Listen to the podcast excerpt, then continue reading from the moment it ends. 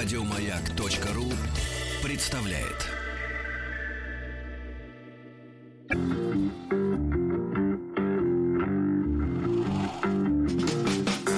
Сергей Стилавин и его друзья. Четверг. Кавердей. Так, товарищи дорогие, здравствуйте. Здравствуйте, Владик. Доброе утро. На этом, в общем-то, все. всё, Да, да, да. Прелюдия закончилась. Приступаем к делу. Ребятушки, вы знаете, мы с вами э, вот после Нового года знакомимся с э, целым пластом культуры. Э, знаете, культура это, ну вот в, в- вообще в понимании обывателя культура это когда вот э, обязательно высокая культура. Но это неправильно. С научной точки зрения любая культура, она э, как э, с- ну, свойство определенной группы людей чем-то интересоваться, да, в каком-то стиле жить, общаться, вот, думать, мыслить. Э, Культура бывает низкой, бывает высокой, бывает отдельно, так сказать, стоящей, профессиональной культурой. И я, конечно, с большим, наверное, удовольствием, как и вы, слушаю в нашем эфире такие, ну это как это называется, межпрограммка или что это Ну такое? да, межпрограммка, Ну это профессиональный термин, это когда предзаписанные ролики, и там люди, ну иногда, э, так сказать, занудно, иногда интересно, но раска- это излагают какие-то умные сентенции от академиков, Мысли, э, да. профессоров, да. и так далее и тому подобное. И там вот как бы о высоком, и про письма какие-то, и про душу, и про сердце, и про все, про все, про все. И мы как бы делаем вид, что вот есть такие замечательные люди, а других их как бы вообще нет. Я-то, я-то, я-то в отличие от большинства профессуры по стране поездил за баранкой и посмотрел, пообщался. И, значит, я люблю этих людей. Я искренне это говорю. Мне нравится вот встречаться с людьми, которые, э, так сказать, просто живут обычной А нормальной жизнью. Сергей? Потому что они искренние. Да, они Они искренне. не в, том, в том-то и дело, что я уже как-то рассказывал вам, да, э, что несколько лет назад, еще до всех наших э, планетарных геополитических э, э, перетрубаций, да, когда, э, как пел, э, значит, один известный э, рокер, э, Ну, значит, это будет Кутиков. жизнь, э, ну, примерно, да, жизнь похожа на э, фруктовый кефир. Ну, когда у нас как бы ничего не штормило, и как бы мы так вот в таком желе немножко барахтались, я помню, как э, одно из уважаемых э, агентств или даже целых э, организаций, которые изучают общественное мнение, они решили выяснить, э, э, какую музыку любит интеллигенция. И к, к ужасу пришли э, к выводу, что интеллигенция любит шансон. Потому что это действительно искренняя музыка, понимаете? Ну, я имею в виду текста. Музыки там нет, это понятно. Но тексты искренние. Они, может быть, кому-то покажутся примитивными, да, но они честные, искренние, прямые. Там, Эмоциональные, там, да. э, понимаете, чтобы писать художественный текст, надо обладать талантом. А в поп-музыке, в обычной, э, талантливых, в общем-то, Но это редкость. э, не то, к что там это даже не требуется. Не надо. Там не требуется этого, да. И поэтому я с особым удовольствием вот вам читаю и сам знакомлюсь с журналом «Дальнобойщик», откуда вот прям прет эта культура иная. Иная, конечно. Хотя среди наших слушателей, вы знаете, вчера мы проводили тему по поводу не то чтобы профессии мечты, не так фо- формулируется вопрос, а э, профессии, э, мы просили вас рассказать о профессиях, которые, э, с вашей точки зрения, приносят человеку, который ей занимается такой профессией, наибольшее удовольствие по сравнению со всеми остальными. А потом Рустам обмолвился, чтобы люди присылали фотки со своих рабочих мест. Реальных, да. И там в том числе там были и цеха, и м, телята, и офисы, и прочее, прочее, прочее. И в том числе, например, было фото, я помню, из кабины э, грузовика На э, как на дальнее расстояние, который ездит, да. М, Вот. И вот эта культура, она прекрасна. Вот я три буквально вам прочту а, значит, соответственно, шутки оттуда и приколюхи от Кирюхи, а вы сразу почувствуете эту культуру. Знаете, вот, вот если душа, сердце примет ее, значит, вы можете... Нет, значит, вы... Вот, знаете, нам часто говорят, надо быть open-minded. То есть это с открытым э, рассудком воспринимать все новое. То есть, ну, в противоположность зашоренным, э, консервативным таким, да, каким-то людям, которые не готовы воспринимать ничего нового. А вот сейчас вот для таких, которые э, мнят себя open-minded, а вы попробуйте принять ту культуру, которая под боком. Не там где-то там вот на тренингах или за границей, якобы она там есть. А вот смотрите, вот вам культура. Давайте. Я вчера с таким парнем познакомилась. Ну, рассказывай. Ну, поворачиваюсь я на правый бок. Например. Ну, да, так, хорошо, уже, уже, да, уже чувствуешь, да? Вот смотрите, ребята, есть удовольствие или нет? Это, это главный маркер. Себя же не обманешь, правильно? Себя, значит, Есть удовольствие, но за него стыдно, Сергей. Нет, нет, смотрите, смотрите, может быть стыдно, может быть просто смешно, ржака. Да, когда люди рассмеялись. Либо, например, либо опять это грязь, вот это вот, да, вот это. Сразу понятно, кто, с какой стороны вы. Open-minded вы или нет.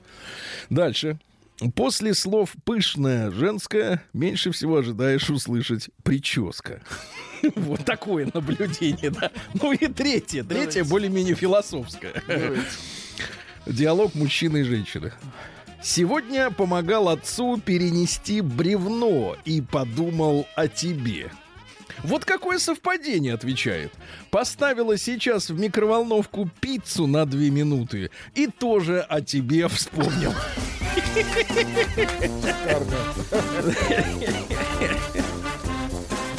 Да. Культура. Сергей Стилавин его друзья. Да. Ну ладно. А, что же, в приемную омбудсмена пришло письмо? Отлично. Не можем идти мимо. Люди ждут. Да. Вон люди из Самары пишут, даешь приколюхи от Кирюхи. Дали. Дали уже. Приемная нос. Народный омбудсмен Сергунец. Тема приемная. И дальше, а, как это называется, эмодзи с изображением носа. Прекрасно. Добрый день. А кто ж пишет? Даже вот Ну, как-то... может быть, ну, может проясниться, да. Добрый день. Пишу вам из страны вечно зеленых и дальше опять рисунок, но не пон- опять эмодзи, но не по... вечно зеленый, но ну, не елка. Гренландия. Не, Вечно не елка. Там нарисовано что-то типа этого отпечатка ноги и морская звезда. Ну, может быть, сейчас появятся под- подробности, да. Вот э, из вечно зеленых кого-то и речки водки. Это с буквой. Т. Водка. Ну, Водка, посмотрите-ка, давайте. Речка, да. водка, так, сейчас. Давайте. Славного города Воткинский. А то есть из города Воткинск. Уже нас запутал, понимаешь? Ну-ка, Река давайте в по- России протекает на территории Якшур-Бадьинского, осторожней. Удмурск, Удмуртии. Вот, прекрасно. Удмуртии. Глубинка наша прекрасная. Вот такая история случилась у меня. Мне 35, юрист, с опытом работы, учился в Академии Министерства внутренних дел. Ну, в общем, с мозгами. Ну, логично. Ну, Был женат 10 лет, без детей, но любили друг друга. да, Очень хорошо. Ну вот появилась у меня, а впрочем, как и у всех, любовница. Ну, за всех-то не Погоди, надо. ты давай, браток, ты Ну, сначала бы шляп снял бы, ты сказал бы, кто такой, За чё се- как. за себя нужно говорить, Что значит, как у всех? Вот это вот, знаешь, вот мне кажется, это вот даже хуже, чем анекдоты, которые мы От читали. Кирюхи. Да, Кирюха-то он честный. Он прямо говорит, пицца две минуты. Он говорит, что это анекдоты от Кирюхи. Бревно, а, да. А, ты от- А тут как, каких? впрочем, это ты, дружок, себя Чьих? убаюкиваешь. Что у всех так. Убаюкиваешь. Потому что дружками ты себя окружил, у которых у Такими. каждой на стороне баба. Понимаешь, сынок? И все они тебе поддакивают и спрашивают тебя, ты сегодня к кому, к жене или к бабе? А ты, не, а ты даже не скрываешься. Ты говоришь, да, сегодня к бабе. И думаешь, что все вокруг такие. Потому что человеку свойственно окружать себя себе подобными. Ему некомфортно с людьми, которые выше его по этой самой... По По, морально-этической линии. Понимаете? Вот мы говорим все время... о Да, нет, я не могу дальше читать. что я хочу такое? сказать... Всё, Погодите, понеслось. стоп. Я хочу сказать, мы с вами все время говорим, вот сейчас, смотрите, что у нас, э, значит, сидит в головах. Так. Значит, у всех сидит в головах, ну, у тех, которые буйные, которые не удовлетворены, вернее, тем, что есть у них лично, у них лично. Говорят, нам нужен социальный лифт. А нравственный лифт где? Нравственный. Это соседняя шахта, ребята. Как и, говорится. она, и она пустует. Там нет кабины. Там нет кабины. Никому не надо. Понимаете, двери заварены. Я сейчас в прикол это говорю, но на самом-то деле это так. Правильно? Никто не думает о нрав... Никто не хочет становиться нравственнее лучше. Я и так хороший, правильно? Я и так классный. Вот этот черт пишет. Черт, вот именно. Да, ты пишешь. Но он пока не, не обозначил себя, да. Да. пишет, говорит, как и у всех. Вот напишите, вот напи... вот сейчас вот идут эти сообщения, значит, Вы и так далее. все так да. же? Нет, плюс 7, 9, 6, 7. Вот скажите, у вас есть любовница? Не, вот прямо сейчас и напишите. И не стесняйтесь, потому что таким обычно стесняться, которые пишут об этом, нечего, правильно? Так и напишите, есть у вас или нет. Что, черт этот, понимаешь, он думает из Воткинска, что у всех так. Сволочуга! Первое сообщение у меня. Завел меня. Блин, я ж хотел сегодня Риту поздравить с днем рождения. А, точно! Полтос ведь, я ж думаю, что ж... Юбилей! Нет, я ж думал с утра-то, Что понимаешь? вас гложет? Что ж ты меня прямо вот изнутри, как будто иголкой прям жжет там, понимаешь? Поздравляем Ритулю. Да нет, она шагнула в этот вагон. Ну не надо... Она так, что шагнула а, ну, в этот как вагон. В шахту лифта шагнула, откуда не возвращаются. Нет, дай бог здоровья. Ай-яй-яй-яй-яй. И вот все это как-то один в один наложилось. Ладно, посмотрим, что мерзавец дальше пишет. Давайте. Как у всех. Фу. А, и- или, например, пишут мне, мы, Сергей, ждем от вас больше рассказов о, об- о женщинах в Инстаграме. Хватит нам писать там вот про это, про то, про все. А кто, кто, кто ты? Кто ты? Что ты пишешь мы? У тебя что, две головы, что ли? Или как, я не понимаю, сиамский, что ли, ты? Он и сын. Ага, сейчас. Будущий в проекте. Так вот, а впрочем, как у всех любовница, которая случайно от меня забере... забеременела. Так. стоп, машина. Сейчас будем отвлекаться дальше. Значит, ш- слушай, чувак, тебе 35 лет, ты говоришь мозгами, э, юрист. Э, Учился в академии, неважно в какой, но комплиментарно о себе пишешь. В общем, с мозгами. Как человек, который в 35 лет, в 35, это не, не 15, не 17, даже не 21, значит, пишет о себе, что он с мозгами и говорит, что от меня случайно забеременела э, любовница. Ты за кого наш держишь-то, чувачок? Ты думаешь, мы буратины тут все, что ли, и без мозгов? Ну давайте дальше. Ну, Нет, нет, я хочу сказать, что я хочу сказать один раз, вот э, я хочу сказать мужчинам, э, мужчинам, да, потому что женщины все понимают, что беременность это обоюдное как бы дело. Правильно? Невозможно а, а, забеременеть, если человек занимался рукоблудием. Это, во-первых, факт. Во-вторых, что значит случайно? Ну ты о чем думал? Нет, о чем ты думал в тот момент, я понимаю. Это такая торичелевая пустота в голове, да, которую надо было заполнить Он оргазмом. Оргазмом. Но в принципе, ты что, в 35 лет реально не понимаешь, как дети делаются? Ш- как можно писать, что случайно от меня забеременел? Он же дебил же. Ну, давайте скажем, ну, э, слушайте, мы все вот находимся в в к- политкорректном кипит к- киселе каком-то, знаешь, с температурой там 15-20 градусов, комфортном. Вот. А они себе заполнили мозги, вот эти люди, которые себе пишут, что мы, мы с мозгами, а, что вот как получилось, так и нормально. Вот эта позиция получилась, и, нар- и ладно. Понимаете? Но ты же, урод, отвечал за, за эту женщину. Пишут, Сергей, странно, что вы вспомнили о Рите, когда читали про любовницу. А ведь они вас подловили, Сережа. Ну, я, я, я не отметаю, что Рита женщина.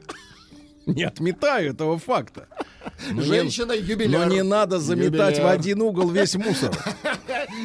Давайте. Сережу не трогай. Дальше. Значит, что там пишут? Есть у них любовница? В основном нет. Говорят, раньше была, но дорого, не потяну, пишут. Вот. А сейчас мужик не тянет, как говорят женщины в очереди. Как говорят женщины, Ага. женщины Парни, а вы чувствуете а, а, пощечину вот нам по лицу, когда вот женщины про вообще всех мужиков огульно говорят, мужик сейчас не тянет. Не тянет. Стыдно, да? Так вот, дальше. А, дальше еще, слушай, вот скажем, предложением углубляется все, все ниже. Всё Мне больше как- грязи, как, будто вот глину выкапывает, а там, знаешь, бывает многоцветная глина, сейчас вот голубая пойдет уже, как на этом, где там, я видел фотки, на Сейшелах. Я на Сейшелах не был, ребят. Так вот, еще раз, фраза целиком и углубляемся. Был женат 10 лет, без детей, но любили друг друга. Ну вот появилась у меня, впрочем, как у всех любовница, которая случайно забеременела от меня и забрала меня из семьи. То есть он был беспризорный. Нет, я представляю, это знаешь, это даже, это даже не бычок. Но он точно чучело. Это козлище, понимаете, чучело, который да. с веревкой на шее, и его забрали, понимаете, его Как вывели. теленка. Да, ну как теленка, но он козлище. Вот, понимаете, да, такой, знаешь, с грязным брюхом, вот когда кож, козы немытые, у них вот шерсть, она вонючая и черная. Он может быть весь белый, а снизу вот это вот уже подпалины, вот эти вот. Отлично. Увела меня из семьи. Ну, вроде бы и так нормально. Понимаешь? Понимаешь? То есть ему вообще плевать. Нет, слушай, этот человек пишет, что я с мозгами. Представляешь? А в чем они мозги-то? Вот они в чем проявляются? В том, что тебя еще не выперли с работы, потому что ты что-то там делаешь для кого-то. Значит, стал ее задабривать подарками. Погоди, а кого? Тут это После все одно. свадьбы, что ли? Давайте Его еще раз, семьи. еще раз Ну. читаем, да. Что письма надо Кого читать. задабривать Да, вот именно. Был женат 10 лет, без Так. детей, но любили друг друга. То есть, Хорошо. несмотря на то, что любили, завелась баба. Ну вот появилась у меня, а впрочем, как у всех любовница, то надо, мне кажется, детям диктант ди- давать вот такой текст. Как в школе. Когда случайно забеременела от меня и забрала меня из семьи, Так. ну вроде бы и так нормально, предложение продолжается, стал ее задабривать подарками. Ну, она же мне сына родила, а зовут ее Алиночка. Дальше предложение повтор- продолжается, это все одно. Ушел от жены Лены, но не обидел, оставил ее с квартирой и машиной. Стали жить, поживать, до добра наживать. Предложение не заканчивается. После двух лет жития и бытия... Двух лет так. Давай так, он житие мое. Ты вот, вот тянет. Какое твое? Пес смердячий. Да, житие твое. Вот понимает, что называется житием вообще, в принципе, в культуре в нашей, в российской? Или вообще этот черт откуда он? Ушел я как-то вечером в термы. Куда? Это же Термы, это, по-нашему сауна. Баня. Причем надпись сауна на каком-нибудь мерзком ржавом гараже. Сауна и туда стрелка, туда. Термы. А там рядом, значит, дежурит какая-нибудь дежурная девяточка с жрицами любви. Для таких вот этих э, купающихся. Ушел я как-то вечером в термы, сеть саун с бассейнами. Сеть. Сеть у них там, видимо, в Воткинске. Но на полпути остановился и подумал, а вдруг дома она не одна, хоть и с ребенком. Не пошел я в термы, а Так. пошел обратно домой. Это все одно предложение идет. И А правда, и правда, в квартире оказалось животное. Не помню под каким именем, но точно не мистер и не господин. Прогнал его, но ее простить уже не смог. Ушел, оставив все ей тоже. Все ей тоже. Ну, ребенок все-таки. Иногда она звала меня посидеть с сыном домой к себе, пока она ходит, гуляет по вечерам с друзьями. В, в этот один из дней я решил, но не специально, залезть в ее ноутбук. К моему великому сожалению, там было семь видеофайлов ее любовных утех на моей кредитной кроватке. Да еще и на кредит. Кредитная кроватка. Ладно, хоть с одним, но не с тем, которого я встретил у себя дома. Тот, который не мистер и не господин. Начала она мне мстить. Уехала в город Ижевск, что в 60 километрах, забрав с собой нашего ребенка. Пишут знаменитые воткинские термы. прославленные, где еще калигулу резали. Мыли, Мыли. Сначала мыли, а потом резали, а потом обмывали. Дальше от Воткинска, хотя в Воткинске купил я своему родненькому сыночку квартирку, ему три года, он еще, видимо, не понимает, что такое квартирка. Так как люблю его и оформил на него и устроил его в садик новый. Теперь я враг номер один для нее и для ее родителей. Пришлось обращаться в суд по свиданиям с сыном и определению места жительства ребенка, хотя знаю, что сын в три года должен жить с мамой, но с папой видаться. Кстати, я тоже немного от всего этого пострадал, морально и психологически. Не каждый раз и не каждому Бог дал встретить у себя дома дядю. Так это Бог дал. через А мне кажется, демоны. Пришлось обратиться к профессиональному психологу.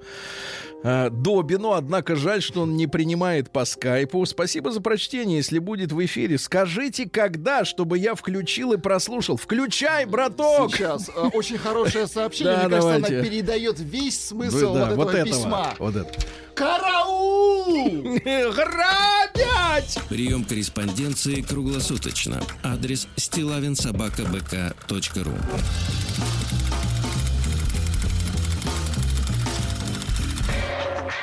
Фамилия Стилавин 2 Л.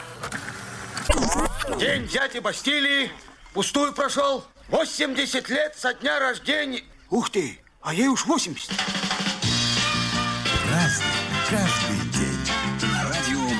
Так, товарищи, у нас сегодня 30 января на радиостанции «Маяк» э, праздник. э, Вновь э, хлопушки. э, Юбилей. Да, эти, как вот, э, мишура. Мишура в А, хорошем смысле. Михал не полтос сегодня. Поздравляю. Ну уж чем? Давайте что? просто А с днем вот- рождения. вот с днем- вот Нет, не- я Михайловну люблю и давно. Даже тогда, Поэтому ка- не поздравляете. даже когда она не знала меня, я уже любил. Уже любил, Конечно, хорошо. конечно. Это настоящая легенда. Я это говорю и с иронией, и без, как угодно. Михайловна, с днем. Михайловна, мы тебя любим. Она это знает и поэтому не жужжит. Правильно? Вот сейчас спит спокойно. Кстати, вчера ночью опубликовала свидетельство о рождении свое. Точно 70-й. Вы проверили печать точно? Это не поддельная? Чат не влезло в кадр. Там в Инстаграме все криво, как обычно. Так вот, сегодня день Деда Мороза и Снегурочки. Сегодня? Значит, тут смотри, какая интересная история. Сейчас разберемся-то со Снегурочкой. Мороз, Дед Мороз, ну, Так. вернее, пока не был дедом, был просто Морозом, был женат на снежной царице. Так? А она кто? А она дочь Мары, это очень мощная богиня, и, внимание, Кощея. Ух ты То есть она. Кощеевна. Так вот, у Мороза и Снежной Царицы родилась красавица-дочь, Снегурочка. То есть Снегурочка, ребята, это не внучка, это дочь, а дедушка у нее Подожди. Кощей. Подожди, Дед Мороз, получается, отец Мороза? Нет. Ой, Кощей, отец Мороза, получается? Нет, он, он, он- тесть. А, тесть. Тесть или свекор. Тут надо разобраться. Сейчас опять запутаемся. Вот. Ну, родственник. Ну, Кощей короче, он, родственник. Кощей является, еще раз, еще раз напоминаю, Кощей является отцом жены Деда Мороза, а, А. их дочь Снегурочка. То есть дедушка Кощей. Понимаете, хороший, да? да, на коленке брал маленькую Снегурочку, нянчился. Э, вот смотри, у меня тут иголочка есть. Э, День Деда Мороза и Снегурки был символичным окончанием зимы. Смотрите, какая интересная история. Окончание зимы, несмотря на то, что русский календарь прибавлял еще, вернее, в минус 13 дней. То есть сегодня у нас какое? 30 То есть это середина января, ну, фак- фактически, да? окончания зимы. А зима уже закончилась. Так что Странно. вот берите на заметку. Дальше более понятный праздник. Тут как можно запутаться с дедушками, да? День азербайджанского таможенника. Поздравляем. Очень хорошо. Во Вьетнаме сегодня фестиваль ароматной пагоды. Вот. Ну и также сегодня русский народный праздник. Называется он двойное название. У него есть Антон Перезимник и Антонина Половина. То есть э, зима как бы вот... э, Хряси пополам. да-да-да. Значит, хитер Антон со всех сторон. Говорили Э, люди. привет Антону со всех Камолову. сторон, да. Ой, и ему добрых лет жизни, да. Э, Дальше. В этот день было принято печь, кого еще вспомните, значит, э, печь толокняные колобки, которые символизировали солнце. К огромному сожалению, вот заявляют, что это блюдо, которое стало, грубо говоря, основой, ну, самой известной русской народной Сказки, сказки да. про колобка, да, про хитрого. Говорят, что, к сожалению, рецепт утрачен. Ш- ш- вот А мне кажется, это просто каравай, наверное. ну почему он круглый? Как каравай? Его Ну, надо каравай са- тоже полукруглый. Каравай, у него есть днище. Понимаете? Он когда печется, у него днище. А, сказки А этот то круглый. и придумываются. Это- а у вас для этого? Да ладно, давай дальше. Все, проехали. Нет уважения к нашей культуре, не чувствую. Вашей? Да, к нашей, к моей. Никакой. Курлянской. В т- в 58 году до Рождества Христова родилась Ливия Друзилла. Очень красивое название. Это фамилия. Значит, э, третья жена Галия Юлия Цезаря Октавиана, будущего императора Августа. Значит, там история какая. В 16 лет выдали ее замуж за Тиберия Клавдия Нерона. М, Вот, ее же двоюродного братишку за отца, а, от отца. Э, Вот, а тому уже было 43. А представляешь, что такое 43 в Риме? Это уже старикашка. Вот, а ей 16. Представляете, она прямо вся вот э, как это, с молоком, да? Кровь. Папаша и муж поддерживали убийц Цезаря, вот, воевали против Октавиана, ну а после битвы при Филиппах ее папаша должен был э, покончить с собой. Значит, ну, зарезался сам себя. Ну Вот, а потом Октавиан встретил эту Ливию, с которой, э, а с Октавианом воевал ее отец. Понимаешь? То есть э, не друг, враг, противник. М, Вот, с первого же взгляда, говорит, влюбился в нее, когда ему представили, так сказать, ей уже было теперь на этот раз, сейчас скажу, сколько лет, там надо пересчитывать в обратную сторону, потому что до Рождества. Значит, ну, 19 уже был. То есть, А, ну, уже, 19, да.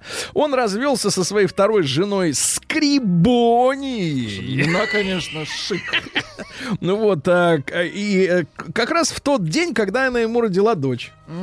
Говорит, все, ухожу. Теперь у тебя есть дочь, ты не одна. You are not alone, как говорят американцы. Э, Тогда же Тиберий был вынужден развестись, значит, с Ливией. Она тоже была на шестом месяце беременности. То есть тот влюбился уже в беременную. И ушел от родившей в этот день ему жены. Как в тот день, как а? влюбился. Да, отлично. У них все круто. Ну и, соответственно, родился сынок, а, но не от этого, а от того А от еще. того еще, Тут это еще... От предыдущего Ага, еще вот идет. это вот, да. На свадьбе при, при, при, пришел на свадьбу и бывший муж, Так. как отец детей. Высокие отношения. Вот, э, на момент свадьбы, да, Октавиану было всего 24, молодой, а тот старый, совсем никуда. Вот, э, ну и, соответственно, поскольку в браке с Августом детей у них не было, а единственным родным ребенком императора была Юлия Старшая, а, которая родилась в тот день, когда он ушел от своей жены, вы помните, да? Вот, тут, видишь, какой сериал-то можно зам- замутить. Круто же, да? Кино однозначно. Кинище отличное. Так вот, э, Тиберий стал третьим мужем своей сводной сестры Юлии. Третьим. А за Друза За друза. была Друзилла и Друз.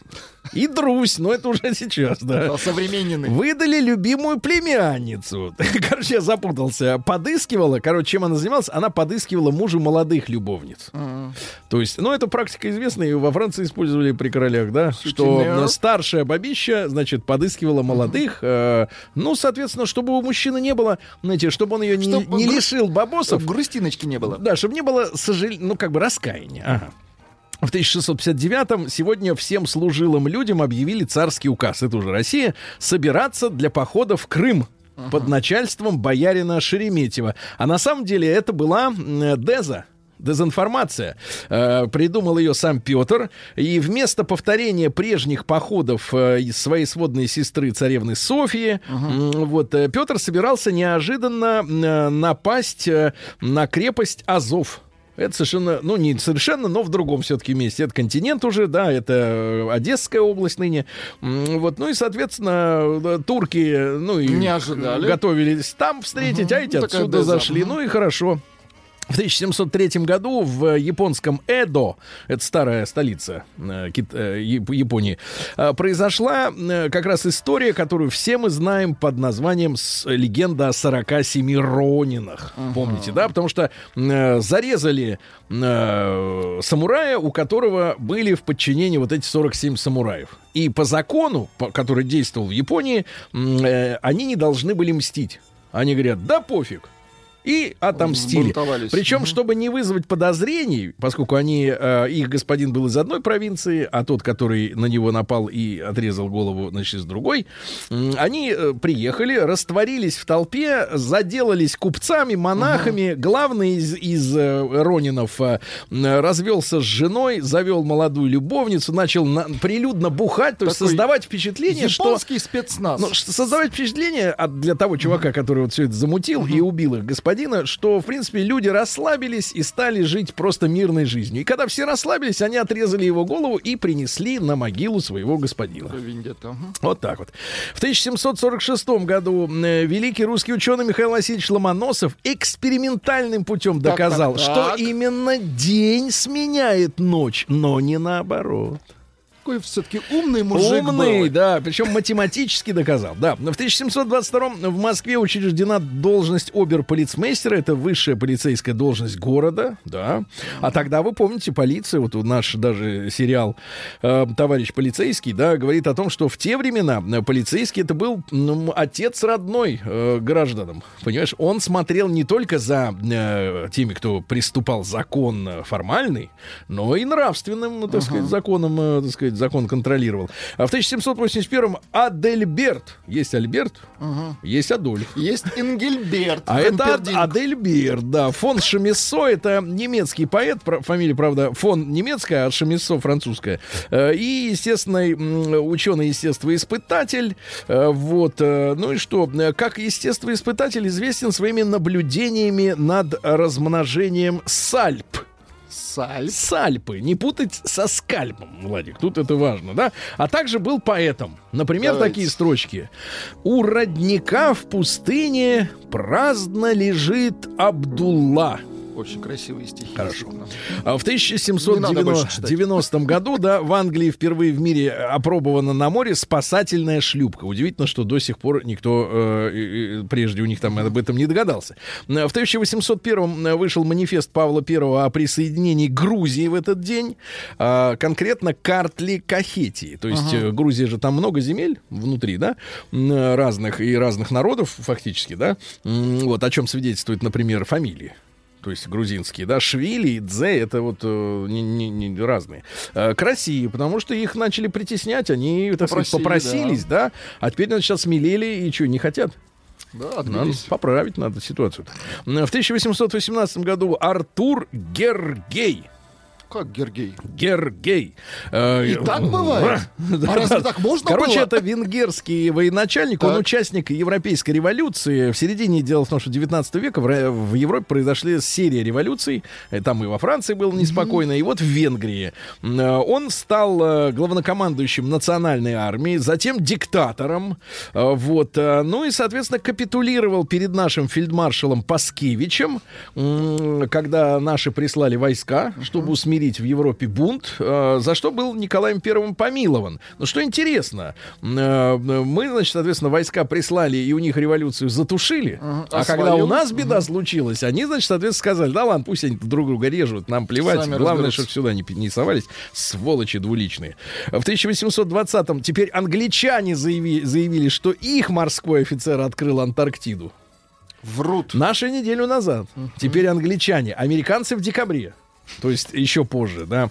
Дальше, в 1822-м, а, э, друзья мои, герой американской войны за независимость, ну и вообще полковник, кстати говоря, российского генерального штаба Иван Васильевич Турчининов.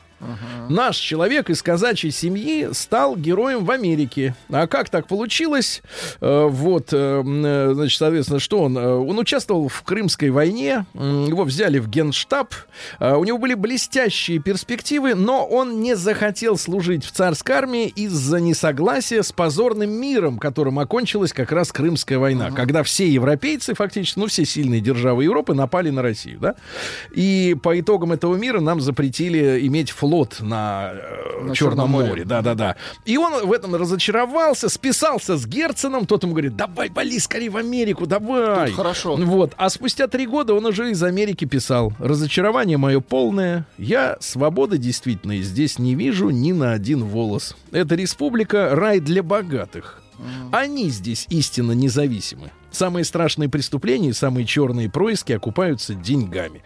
Вот это настоящее впечатление от Штатов. Но он, тем не менее, он воевал. Он воевал вот в этой гражданской войне. Его там называли, поскольку Турчининов, американец, не в состоянии выговорить, он там был Турчин. Турчин. Турчин, да. Он умер в нищете в полной, хотя ему перед смертью пожаловали пенсию в 50 э, долларов. Но вот такой герой Америки, который попал туда из-за того, что был разочарован история, в наших э, порядках, но и там он был, собственно и разочарован, да. Ну и в 1835-м Эндрю Джексон стал первым президентом американским, на которого совершили покушение. До этого их президентов не убивали.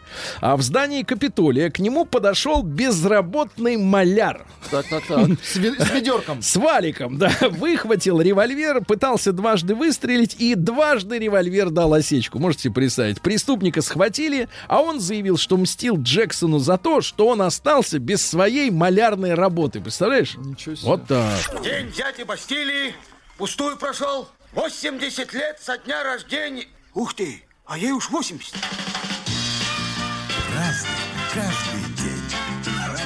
Друзья мои, в 1848 году Фердинанд Манлихер э, родился. Это австрийский оружейник, э, но выдающийся человек, потому что он придумал обойму для патронов. До этого в винтовку э, каждый патрон вставлялся отдельно. Нет, винтовку насыпали просто горстью патронов. Ничего там не насыпали, Шутка. насыпали в шапку или в котелок. Нет, а тут он обойму, да, придумал. круто, Это да. очень удобно. так, То есть, соответственно, хотя бы 5 или там сколько в Калашникове-то? 40? А, 30, по-моему. 38, не помню. Ну, люди знают, люди уточнят э, в Дуропедии. Э, Так вот, э, Манлихер, э, такой звучная, звучная фамилия, звучный бренд. Помните, еще в зеленом фургоне он с Манлихером бегал, Да, так сказать, герой нашего юбиляра, тоже вот... Харатьян. Харадимы, да. Э, Вчера Маликов, на прошлой неделе Харатьян. Вот видите, как кучно Сегодня идут. Да. Так вот, он был инженером-оружейником в компании, а теперь, внимание, можно тишину? Да, конечно. Остеррайхische Waffenfabrik Gesellschaft. Нельзя получать удовольствие от таких названий. Нельзя. Я понимаю, вы стыдитесь, да? Ну, надо придется получать, да. Ну, отличное название, мне кажется. А то нам говорят, вот что-то у вас в России незвучный, а это звучный. Очень. Ага. В 1872 году Глеб Евгеньевич Котельников, гений, э, тоже изобретатель, он придумал ранцевый парашют в 1911 году. То есть в России придумали парашют. Это правда. И э, после революции он э, все патенты переписал на советское государство, да, потому что э, в тех странах э, мира, ну, во всех странах, где делали парашют, отчисления за это изобретение, естественно, шли в казну. А Франклин Делано Рузвельт, вот Делано, странная как бы при- прибавка, э, 32-й американский президент, который четыре раза избирался на этот пост. Четыре! Минуточку. Рузвельт, понимаешь ли. Значит, высказывание. Страх потери порождает подозрение. Дальше. Во главе реформ всегда стоит безумец. Ну, отчасти. Да, да. Воспитать человека интеллектуально, не воспитав его нравственно, значит вырастить для общества угрозу. Хорошо. Вот, друзья мои, надо просто разделять а, отдельно мозг комбинаторный, хитрый, да, а, вот, расчетливый, а другое дело совесть, да, в человеке. Если человек без совести, но хитрый, это кто? Это преступник. Подлец. Да, не повышай голоса, но держи на готове большую дубинку, и ты далеко пойдешь. Большой дубинкой можно, например, электрошокер использовать, Ладик. Ну и, наконец, самая главная формула успеха — знание, как обращаться с людьми. А, вот так, да. А в 1894-м Чарльз Кинг э, запатентовал придуманный им отбойный молоток. Ну, пневма. Что, подается воздух, и там шарашит, да, правильно, можно дол- долбиться до, до, до- до Долбиться, потери да, пенсии. всю ночь долбиться можно. Да, в тысяча- да, да, да, день и ночь, ну что вы. А в 1900 году Исаак Осипович Дунаевский, наш замечательный композитор, дайте к нам, пожалуйста, хорошие, хорошую музыку. Если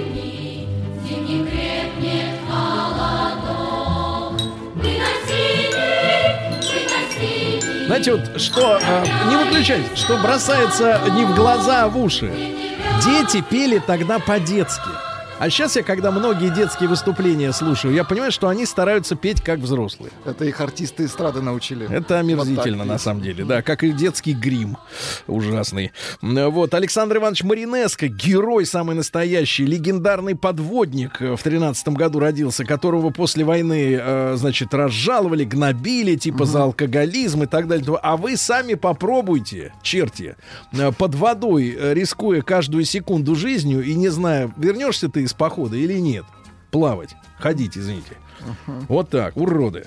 Вот, герой, Маринеско, наш человек, да, потопил Виз- Вильгельма Гуслова, где было от 5 до 9 тысяч человек. А знаете, вот, э, честно говоря, нет, как человек э, сострадающий, мне этих людей жалко, но м, на фоне того, что творили немцы, нет. Вот так, надо четко себе Но это сказать. война, куда тут деваться? Война, конечно. А в пятнадцатом году, кстати, символично, что Германия в этот день, в день рождения Маринеско, ему исполнилось два, два года, а, значит, атаковала французский порт Гавр, впервые использовав подлодки. То есть впервые подлодки в этот день... Это символично, да, согласитесь?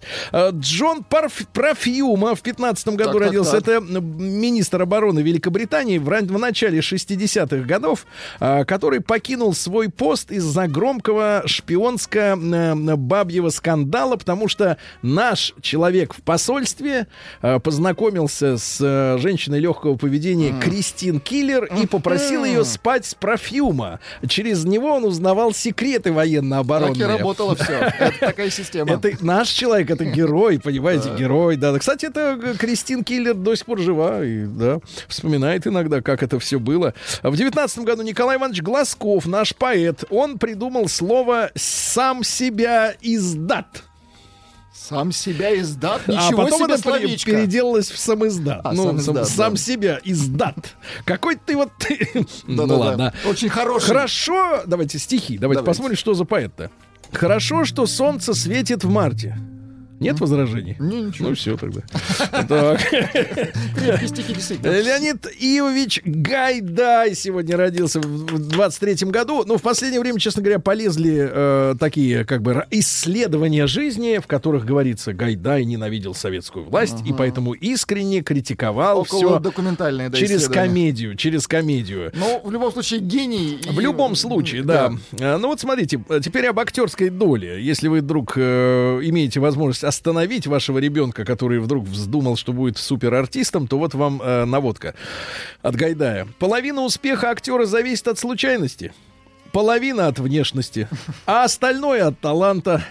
Вот и все, вот и вся правда, ребята. Вот и вся правда. Внешность и случай. Подвернулся под руку артист, режиссер. Вот и все. Не надо думать, что э, артист, который Это является правда, лишь да. исполнителем э, чужой воли, может чего-то сам по себе добиться. Не будет случая, ничего не добьется. Если не знаете жизнь, пишите о чем-нибудь другом. Вот. Если рабочие смеются, будет смеяться вся страна. Вот хорошо. дальнобойщики, дальнобойщики довидит, да. сегодня. Вот кто рабочий класс. На них надо ориентироваться, да. Э, Гримироваться вам ни к чему. У вас лицо и так глупое. Моргайте почаще. Это Юрий Никулин Никулину? сказал. Да, да, да, да. Ну и, наконец, в кинокомедии должно быть как можно меньше слов. А те, которые есть, обязательно быть лаконичными, отточенными, бьющими точно в цель. Вот так. Дальше, ну что у нас интересно? Улов Пальмы, помните, был такой шведский министр, которого убили. Вообще очень мутная история. За что, кто, как, говорят, связан с процессами неведомыми. О, секретные процессы. Да, прям убили, прям среди бела дня шел с работы. Вот что вам пишут, Сережа. Давай. А, Мороз, зять Кощей, Кощея, налепил Так. про Колобка, Да. Друзила про бабка Друзья. Сейчас мы Да. совсем разберемся. Темните про Михайла, опять Ломоносова причесал, а победило сообщение «Складно звонишь, Сережа». В подарок ему еще раз. Waffenfabrik Хватит! Gesellschaft. Сергей Стилавин и его друзья. Четверг. Кавердей. Ребята, у нас сенсация в эфире. Ну, У нас сенсация. К нам пришел человек, который полностью защищен от коронавируса. Здравствуйте, Рустам Иванович. Доброе утро, Сергей. Нет, вы Доброе должны утро, так говорить. Доброе утро, Доброе утро. Доброе утро, Сергей. Доброе утро, слушатели. Сергей, мой вирус-стопер а в виде значка Ты знаешь, э, EA э, Mask. да, Рустам, э, я вам скажу честно, что намазанные, натертые, натертые чесноком пуговицы и серебряный крест лучше защищает, чем ваша вот эта вот э, Нет, бодяга. Сережа, мой значок предназначен для дезинфекции и дезодорации воздуха и колокола. предметов Вот! в области Молодец, колокола. человека. Правильно, А не значки. вот именно. Береженого Бог. Золотые купола. Самарканда. Зона 55. Да, ну что же, друзья мои, Омск, конечно, Омск. А, а Мич размахивал руками в подъезде и пытался уехать из дома на лифте. Представляешь, Рустам Иванович, до чего же наркота-то довела людей? Человек голосовал в подъезде и пытался уехать на лифте. Приколи, чувак. И это не социальный лифт. Вот Это так вот, да. Нет, это гениально. Пытался уехать на лифте, а он не с места, да. А мечи нашли альтернативу современному бензину.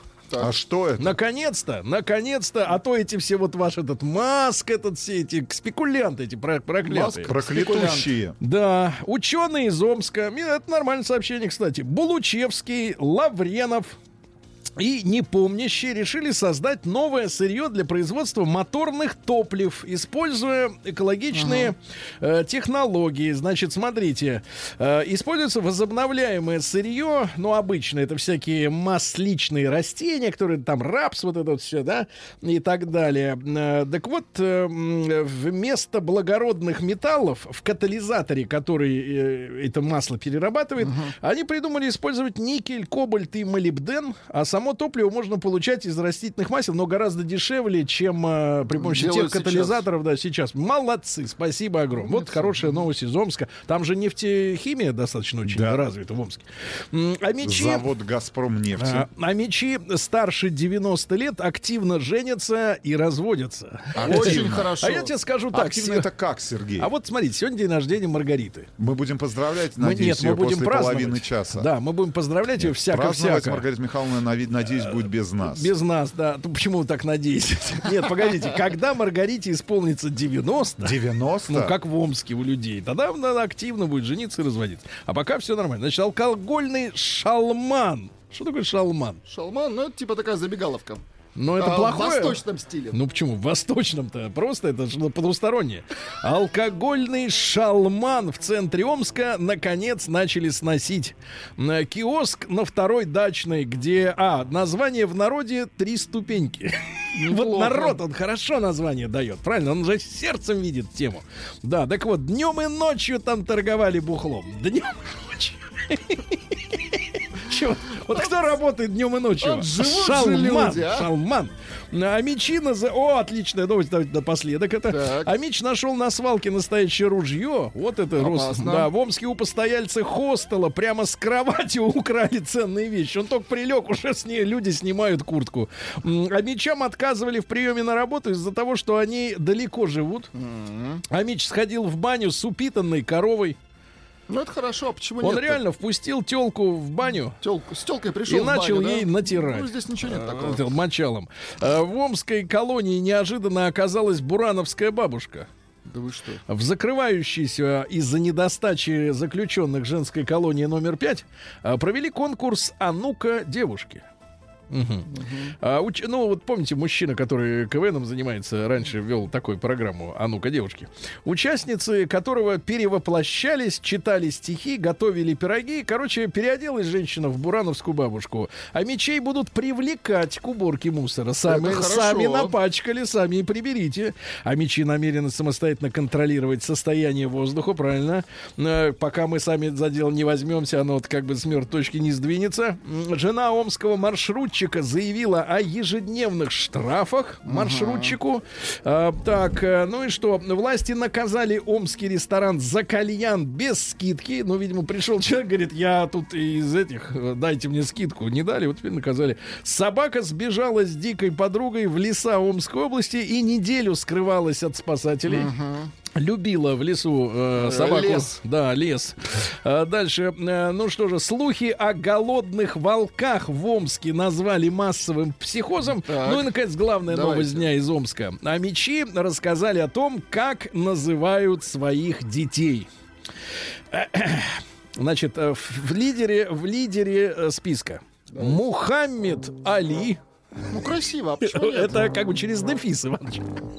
Тот без дефиса был. А, Леонардо. Леонардо. Дальше, очень дальше, красиво. дальше. Патрик-Павел.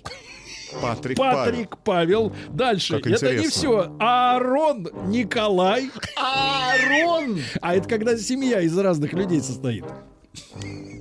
Дальше. А ведь им значит, жить. Дальше, дальше, дальше. Сиенна Виктория. Очень Помните, красиво, есть Сиенна да, Миллер, да. Мария Елена. Мне кажется, это топчик. Ну, это оригинально, Мария. Елена. Дальше. Тея Полина. Елизавета Аделина. Это вот парное имя, да? Дальше. Салтыков, Щедрин, ну типа этого. Еркежан Кульпаш. Ну красиво. Хорошо. И Ева Мария. Ну, мне кажется, все нормально в Омске. Аарон! Арон Сергей Николай. Стилавин и его друзья.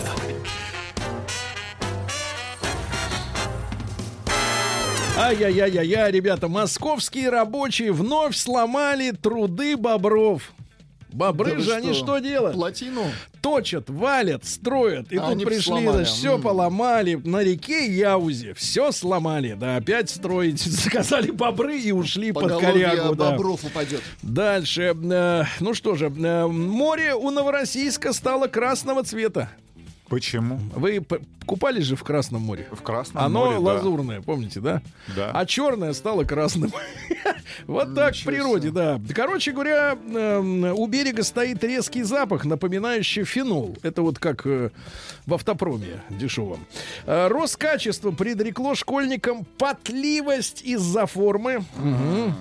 Россияне банкроты повзрослели на полгода. Обычно не платят по долгам люди от 30 до 49 лет. Вы в эпицентре, Владик. Опасно. А, ради собаки житель Астрахани разделся, да и нырнул в ледяную воду, спасал пса. Очень хорошо. Когда-нибудь его спасет собака. Э, Вот э, что у нас интересного. Через год в России начнут выплачивать зарплаты по номеру телефона. Это как это, Рустам? Не знаю. Иваныч, Сергей. как говорится. А это Центробанк, кстати, об этом заявил. Центробанк? Да, там вот, э, так сказать, да, говорят, что вот будут по номеру телефона пулять деньги. Пулять Пульника мне, э, как... э, на как- телефон. Кокорину вот сегодня вот слышал, там Уткин говорил, что, мол, типа 20 тысяч в месяц рублей. Вот, пульнуть. Жириновский предложил запретить поцелуи и рукопожатия из-за эпидемии. Очень хорошо. стоп.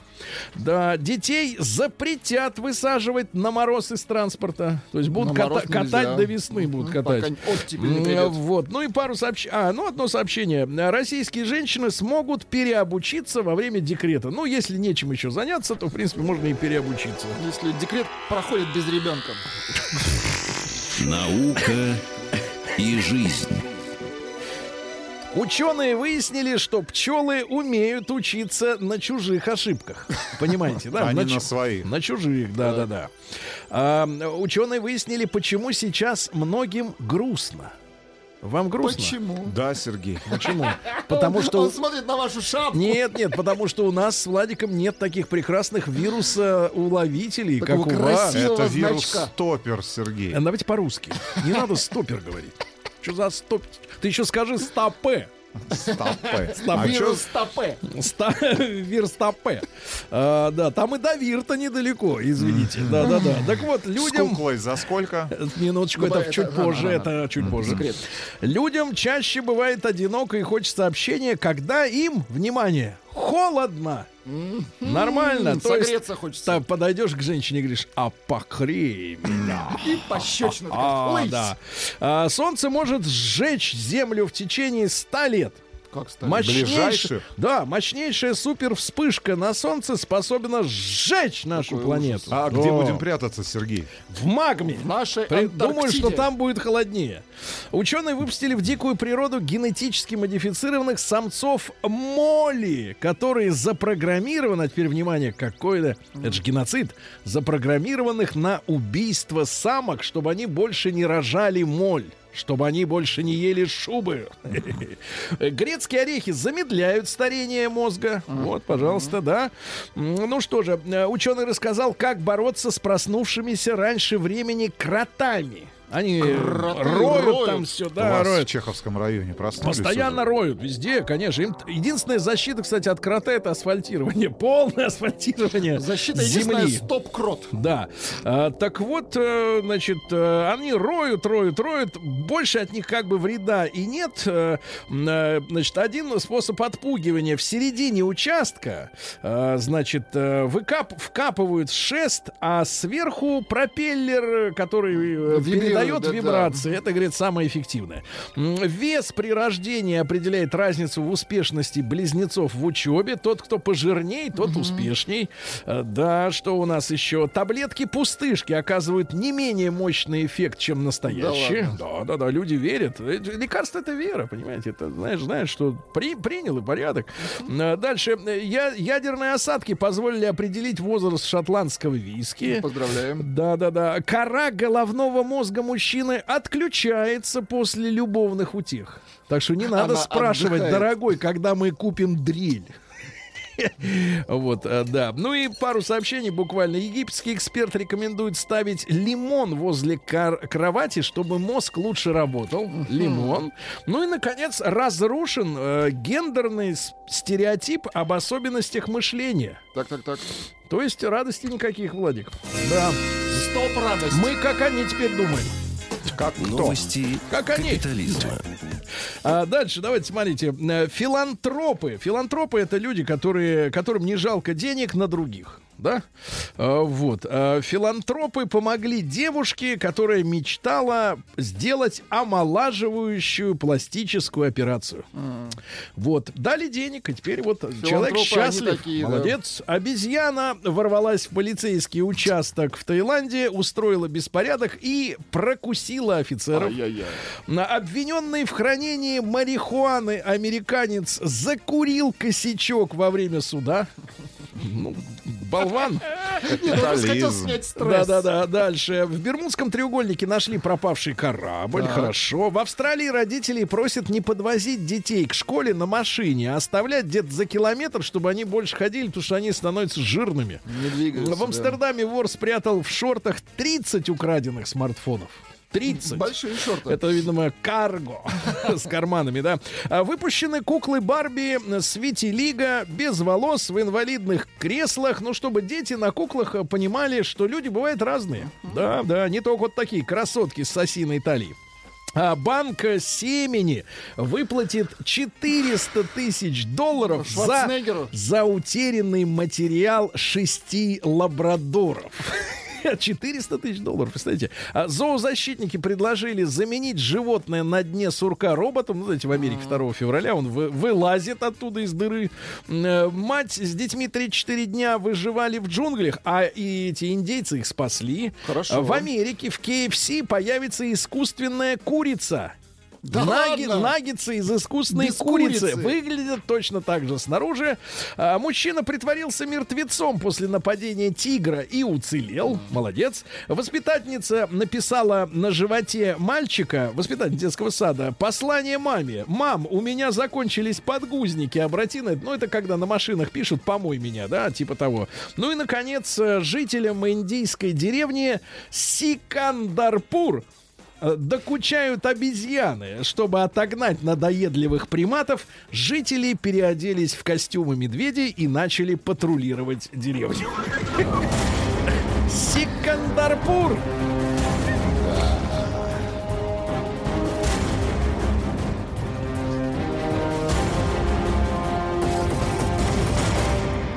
Россия криминальная. Рустам, а как вы проверяете, вот улавливает э, вирус гриппа ваш, ваш прибамбас на груди или нет? Или вы по, по лицу Он просто не видите? Я, знаете, я буду вас называть теперь крестоносцем, потому что это такой щит с крестом. Да? Синим. На- Синий крест. Нет, крест белый, фон синий. Вы присмотритесь. Мужчина, сбитый в Питере на Среднеохтинском автомобиле, Так, жив. Он хотел лежать, веселиться и драться. Лежать, веселиться. А слушайте, а нет же вида спорта, где люди бы просто лежали и дрались? Ну, не Есть- вскарабкивались бы друг на сидят. друга. да. Называется шахматы. А, Московского полицейского поймали на закладке наркотиков. Девять свертков он имел при себе, несколько мобильных телефонов и, главное, ксива. Дальше. Россиянин вскрыл автомат с игрушками в торговом центре и раздал игрушки детям. Потому что никто не выигрывал. Кемеровская область, представляете, после проиг- 15 проигрышей подряд вскрыл и раздал. На- У в Тольятти из торгового центра украли манекена. Он стоит 13 тысяч рублей. Ничего вот смотрите, я попросил Владика найти цифры. Сколько стоит настоящая кукла? А, в среднем 170 тысяч. Это хорошая Хорошего кукла. качества, конечно. Кукла-женщина. Как человек. А манекен 13. И уже со шмотками. Подросток стрелял по прохожим из игрушечного пистолета в Кемерово. Э, Значит, подросток оскорблял всех, кто делал ему замечания, угрожал пистолетом и отбирал деньги у младших ребят. Э, Его отправили в психушку. В Новокузнецке после вынесения приговора осужденный напал на конвой сбежал из, из здания суда. Э, Ему дали несколько лет за грабеж, и он опять убежал. Э, Житель Подмосковья отпраздновал день рождения стрельбой из холощеного автомата Калашникова. Говорят, что до пяти лет за хулиганку. Очень Опасно, шумел. конечно. Э, Стало известно, что в Уфе действует банда маминых подруг. Ребят, предупредите детей. Две бабы ходят по квартирам и говорят, что пришли отдать долг. А на самом деле одна отвлекает ребенка, а другая шарится по квартире, все золото, все, все деньги и ценные вещи уносит. А в Москве у артиста цирка пытались похитить трубы. И это не запашные. А, Пьяный житель Угры угнал машину, заблудился и вызвал на помощь полицию, чтобы его нашли. А В Воронеже приставы запретили лифту работать по ночам, он слишком сильно шумит. Ну и, наконец, житель Астрахани поджег дом соседки, чтобы развлечься. Выпив бутылку водки, а, он подошел к облицованному камышом и глиной зданию, расковырял глину, поджег камыш зажигалкой и, убедившись, что по- пожар начался, отошел в сторону и стал смотреть, как горит. Чучело! Нет, водка.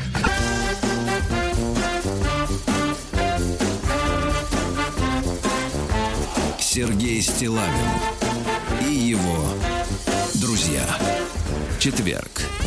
Кавердей. Друзья мои, да, ну что, я э, сегодня, конечно, шокирован несколько э, тем, э, как... э, э, Быстро вот, летят годы? Нет, прекратите набрасывать. Тем, как Рустам быстро перестроился и привесил себе на грудь эту балалайку, которая балалайку. защитит его от вирусов. Э, вот так лю- и меняется сознание людей. Нет, вот так теряют друзей, вы хотите сказать? Вчера я посмотрел, слушайте, я залип вчера на минут 30 смотрел специальную подборку репортажей на России 24 про это все, про дело. Так. Э, Увлекает сильнее, чем прогнозы погоды. Реально. Смотришь и думаешь, елки, вот эта тема. Не врать Короче, ребят, мы сегодня решили, что поскольку Маргарита Михайловна празднует э, полтос, э, полтинник, да, вот, то мы, конечно, ее хотим поздравить. Вы знаете что? Мы- нет, нет, вы знаете, что хотим? Мы хотим подарить ей время. Точно. Время нашего Дорогая утреннего Маргарита эфира. Михайловна, Маргарита Михайловна. с днем ну, рождения Да, тебя. дело в том, что Риту любят люди. Мы любим. И мы любим э. Маргариту, да. И мы ее знаем, вы понимаете, из бытовой точки Не зрения. понаслышке. Да-да-да, и это все очень, так сказать, э, забавно. А, ребятушки, я считаю, что мы должны сегодня поздравить нашу, нашу Конечно. боевую подругу, и вы тоже, у вас наверняка есть для нее теплые слова. Плюс 7967 103 5533, WhatsApp, Viber, и телефон заработает после... Она вот сейчас проснется, мы ее сейчас разбудим, А мы посадим сделаем хорошо. к приемнику и сделаем хорошо насильно.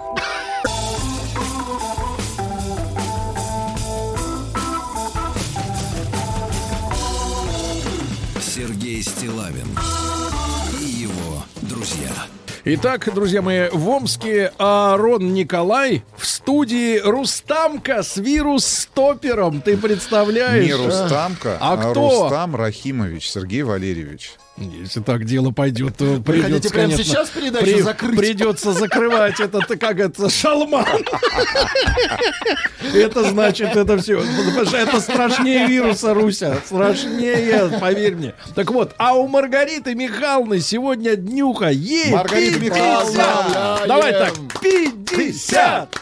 50 на 50.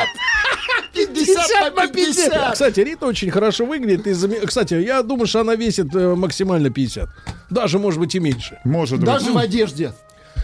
Одежды у Риты много, хорошая одежда. Да, да, да, да. Нам, нам такая только Не снится. светит. Да, а вы знаете, есть такая рубрика «Нам 50», а в этом случае можно нам сказать «Не нам».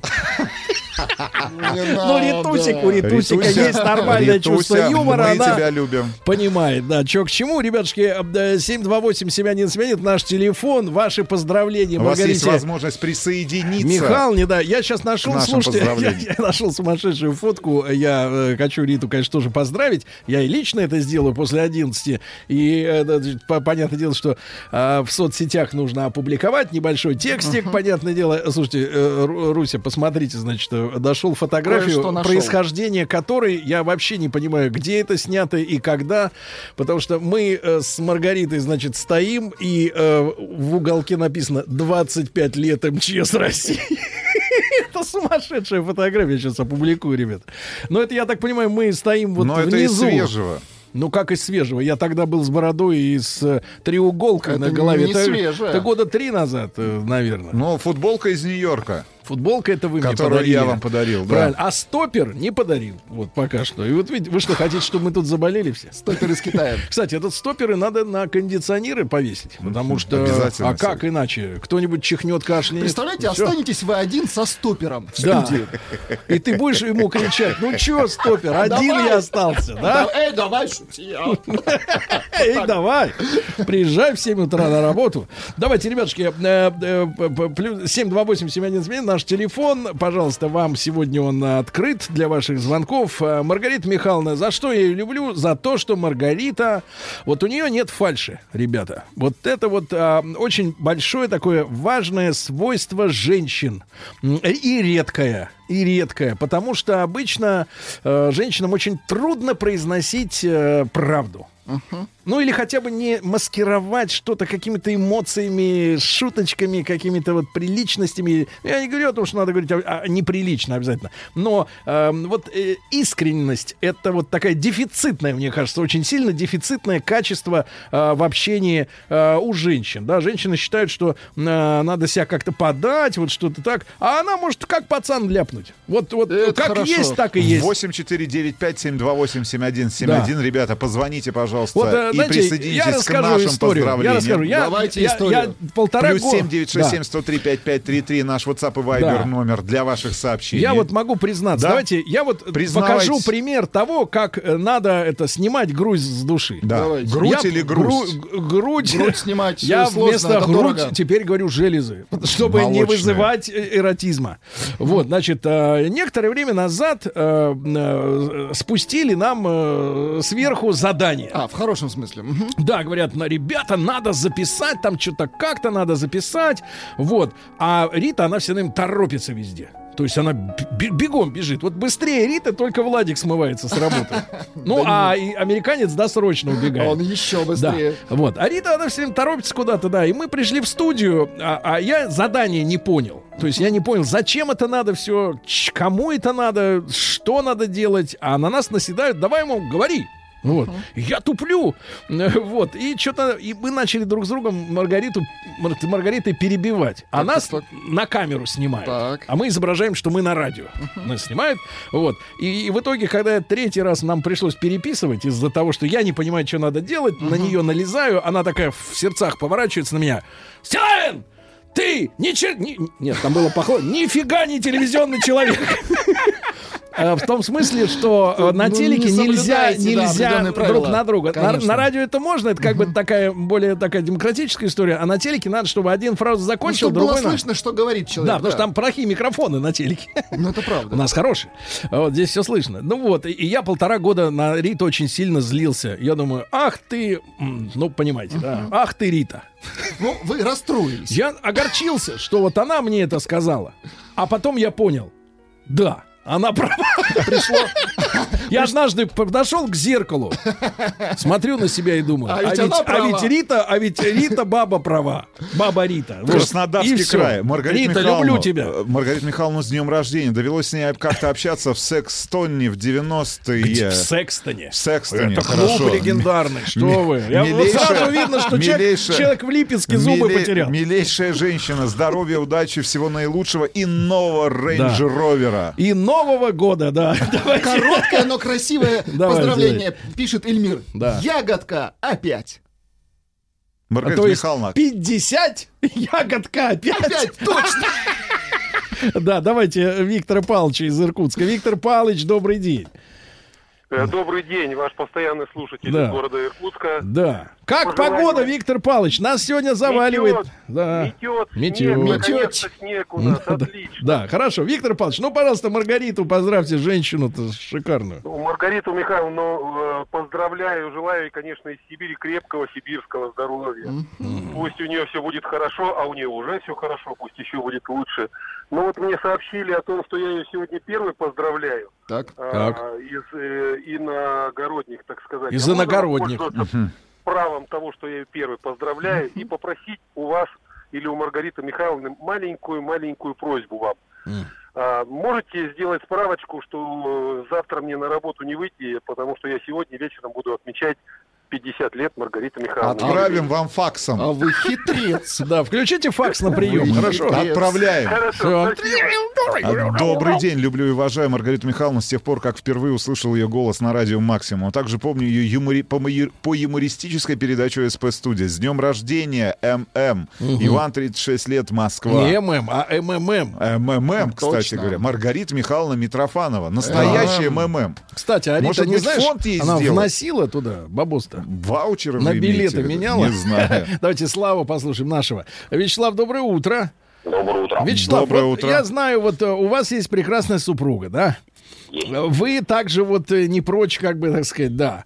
А вот, э, вот чувствуете, что Маргарита, она особенная женщина. Абсолютно. Причем Да. мало то, что особенно, и как бы люди нашего поколения, да, и она там, когда ее слушаешь, во-первых, конечно, поражает то, что у нее прямой мужской юмор, да, она очень тонкая и правильно вот не тупые бабские хихиканья, которые там просто задолбали со всех сторон. А вот она абсолютно, во-первых, всегда очень тонко, и я э, вспоминаю ее как-то э, пригласил Михаил Козырев да, на интервью, и он там пытался как-то краем обойти, на что Маргарита, слушай, Миш, что ты мне рассказываешь? Ты дире... Ой, редактор, ты редактор назначил какую-то Б с четвертым размером. Что ты мне рассказываешь, что она профессиональное образование? И вот такая вот мужская прямота, да, когда вот наступает момент, ты терпишь, терпишь, терпишь, например, человек, который там выше тебя по социальной лестнице, а потом ты думаешь, дай-ка я ему скажу. И вот волобешник вот идет от женщины привлекательной, симпатичной и, самое главное, очень умной, вот такой прям волобешник, дудух, С ноги. вот ты обезоружен. С ноги, да. Днем Вот, рождения. видите, да, это я, я согласен. Я согласен, у Маргариты Михайловны табуированное чувство юмора, а, которое понятно... да- табуированное? Ну, табуированное такое, знаешь, понятное не всем.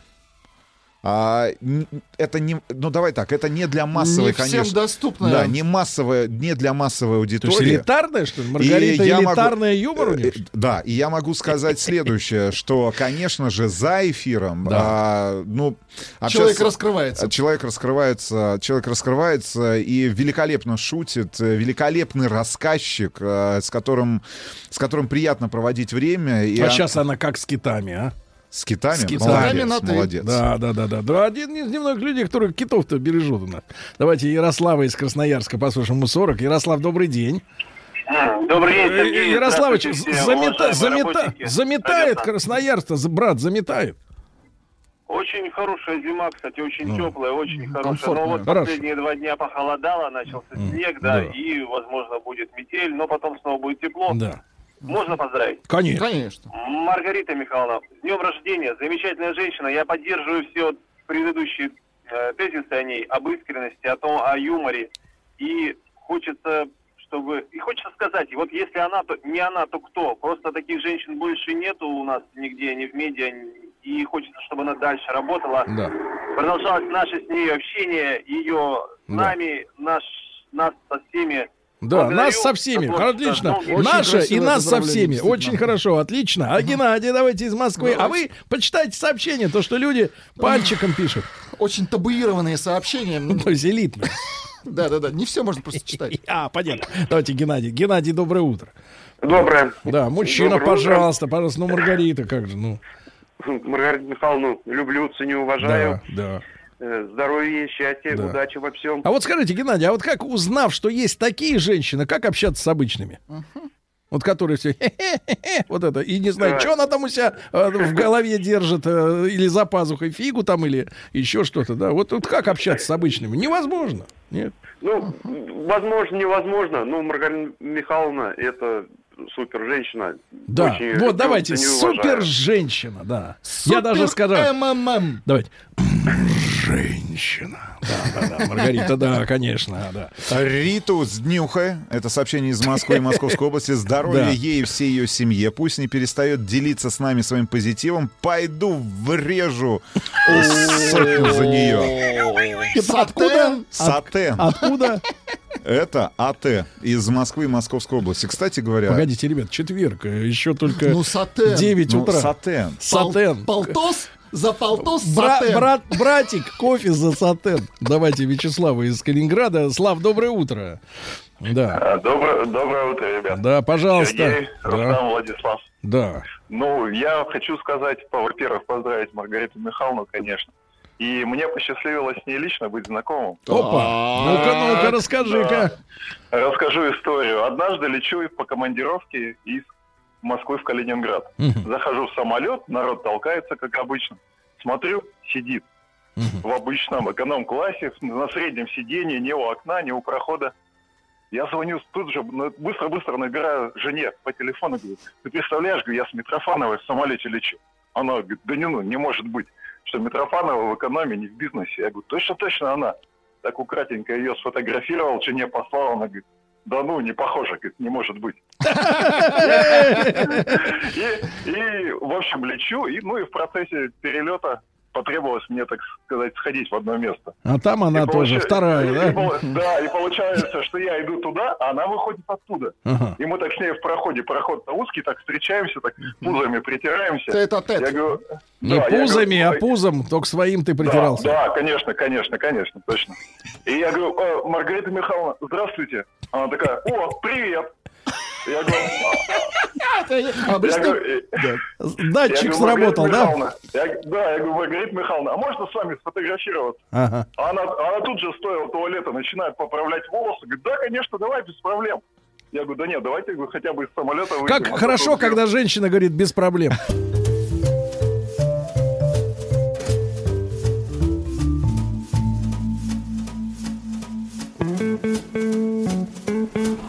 Сергей Стилавин и его друзья.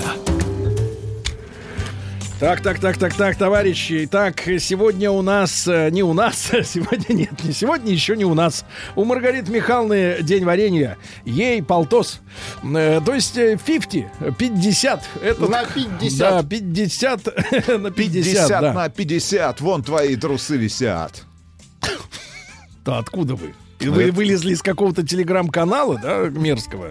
А, вот, давайте-ка, ребятушки, мы сегодня поздравляем Маргариту. Давайте Алексей, Алексей Саратова. Не, Простите. Ну, было дело, неплохо, кстати. дело в том, что дело в том, что как вот Маргарита в клубе Стрепсилс была или как Нет, он назывался? Секстон. О, Секстон, да. Ну там эти э, крутые ребята. Вот, а, а Рустам э, в, э, в это время работал лабухом э, в липецком ресторане. Как он Не назывался? ресторан, а ночной, Как клуб, как ночной назывался? раз- а, развлекательный Нет, где вы играли? Гавана. В Гаване, да. И там он получил, так сказать, э, два месяца сосал эту, как ее, сгущенку. крещение. Да, да, да. А, а, понимаете, это разные полюса. Поэтому э, Рустам простительно, что он вот эти стишки вот эти вытаскивает откуда-то из небытия. Леша, доброе, Алексей, доброе утро. Да. Доброе утро. Алексей, пожалуйста, Сергей, ну, во-первых, Рад вас это поприветствовать. Большое спасибо за такую информацию, которую вы мне передали. Ну, не только мне, конечно, а всей стране, что Маргарита. Что не, я лично не знал, что у нее сегодня день рождения. Поэтому поздравить ее с днем рождения. А тем более Павел Филингс, это самый святой. Сейчас я только собирался уходить из дома. Ну, совершенно и, случайно. и- и передумали, Да, да, да? Алексей, правильно, Передумали. оставайтесь. Хорошо, Алексей, спасибо, поздравление. спасибо. И, друзья мои, э, меня всякий раз печалит, когда, ну вот, определенного рода темы дня у нас возникают в эфире, и как вот притухает так вот женская часть аудитории, так вот начинает подглядывать, но сама цик и молчок, да, вот, и чувствует, что Маргарита, она как бы с мужиками на дружеской ноге, а вот Рита не раз при- признавалась, что, например, вот эти женские все тусовки, ей вот, вот прям поперек этого, как серпом по, вот, по, по хлебу. Давайте, вот, ну, Валерия дозвонилась, поздравляю. Валерия, доброе утро. Доброе утро. Да. Я, кстати, заметила это и думаю, ну надо же. Надо, да, надо, да. Любимую Маргариту. А как вот вы, женщины, Мар- Маргариту вот э, воспринимаете? Она как, ренегат? Вот предает бабье Я вот это её- вот общество, Я да? ее считаю э, так вот образно своей подругой, а вас, Сергей, своим другом. Я вас слышу с 2008 года и прям вот не могу... Про... Не могу остановиться. А. Валерия, а что вы пожелаете по-женски? Ну вот попытайтесь как Рита искренне это сделать. Вот как Рита. Ну вот по-женски я и пожелаю, чтобы ей сегодня подарил кто-нибудь классную сумку. Сумку. Хорошо. И давайте знаю. Ири- Ирину Ну, еще, давайте ну, Ирину. давайте. Ирочка, доброе утро. да, Ирина, да, а вы что пожелаете по-женски а Маргарите? знаете, я тоже поняла, что как-то вот услышу мужики да мужики, думаю, Да. нет, Ага. надо мне... Вы знаете, я тоже очень э, да, давний поклонник и передачи Ириты, и я хочу сказать, что я ее, в общем-то, по-доброму, по бабье ревную, потому что я чувствую, э, что она нравится моему мужу.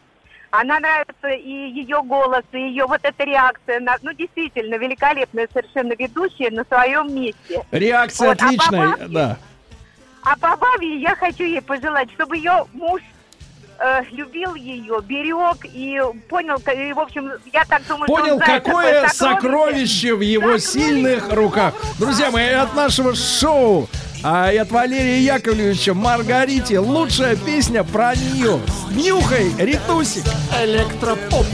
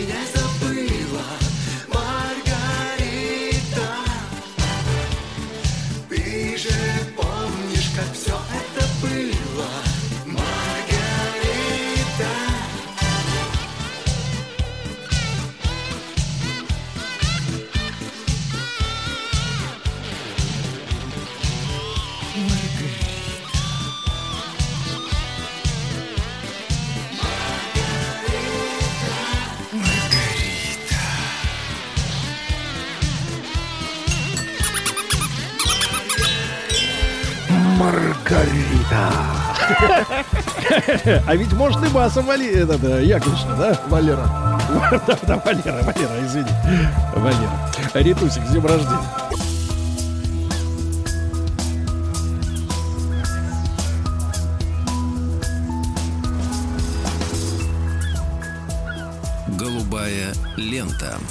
Друзья мои, да, в нашей студии э, сегодня Дмитрий Алексеевич Гутнов, профессор Московского государственного университета, доктор исторических наук, человек без вирус-стоппера на груди. Да, Да, Дмитрий Алексеевич, пока да. доброе утро. Здравствуйте. Дмитрий Алексеевич, вы же у нас из университета. Да. У вас там есть китайские студенты? Не то слово. Да вы что? Вернулись уже с каникул? Не знаю, я только у меня одна. э, Во-первых, у меня еще куча китайских студентов в консерватории.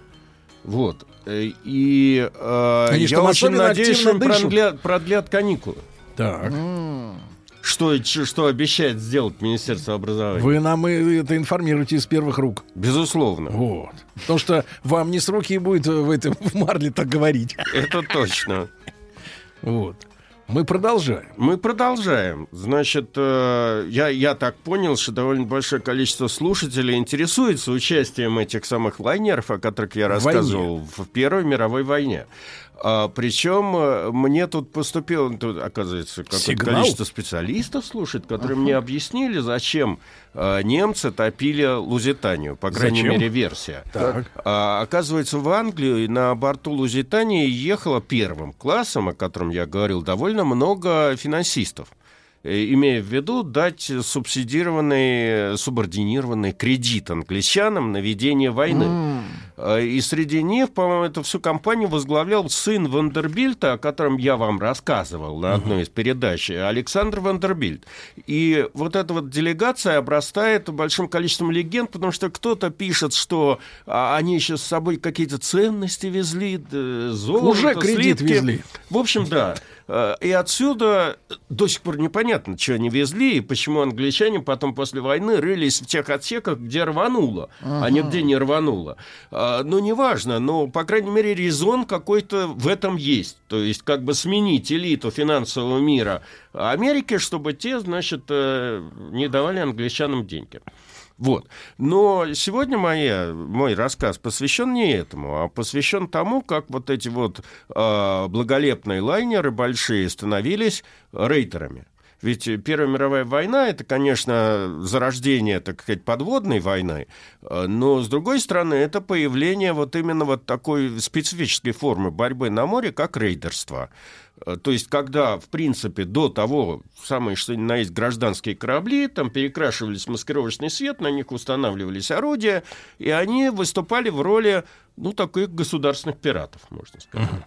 Вот. Причем этим грешили обе стороны, и немцы, и англичане, но у немцев это было развито больше, потому что сама по себе идея ам, переоборудовать эти лайнеры в случае войны в вспомогательные крейсера, она родилась именно в Германии. Англичане шли только э, за уже немцами в этом отношении.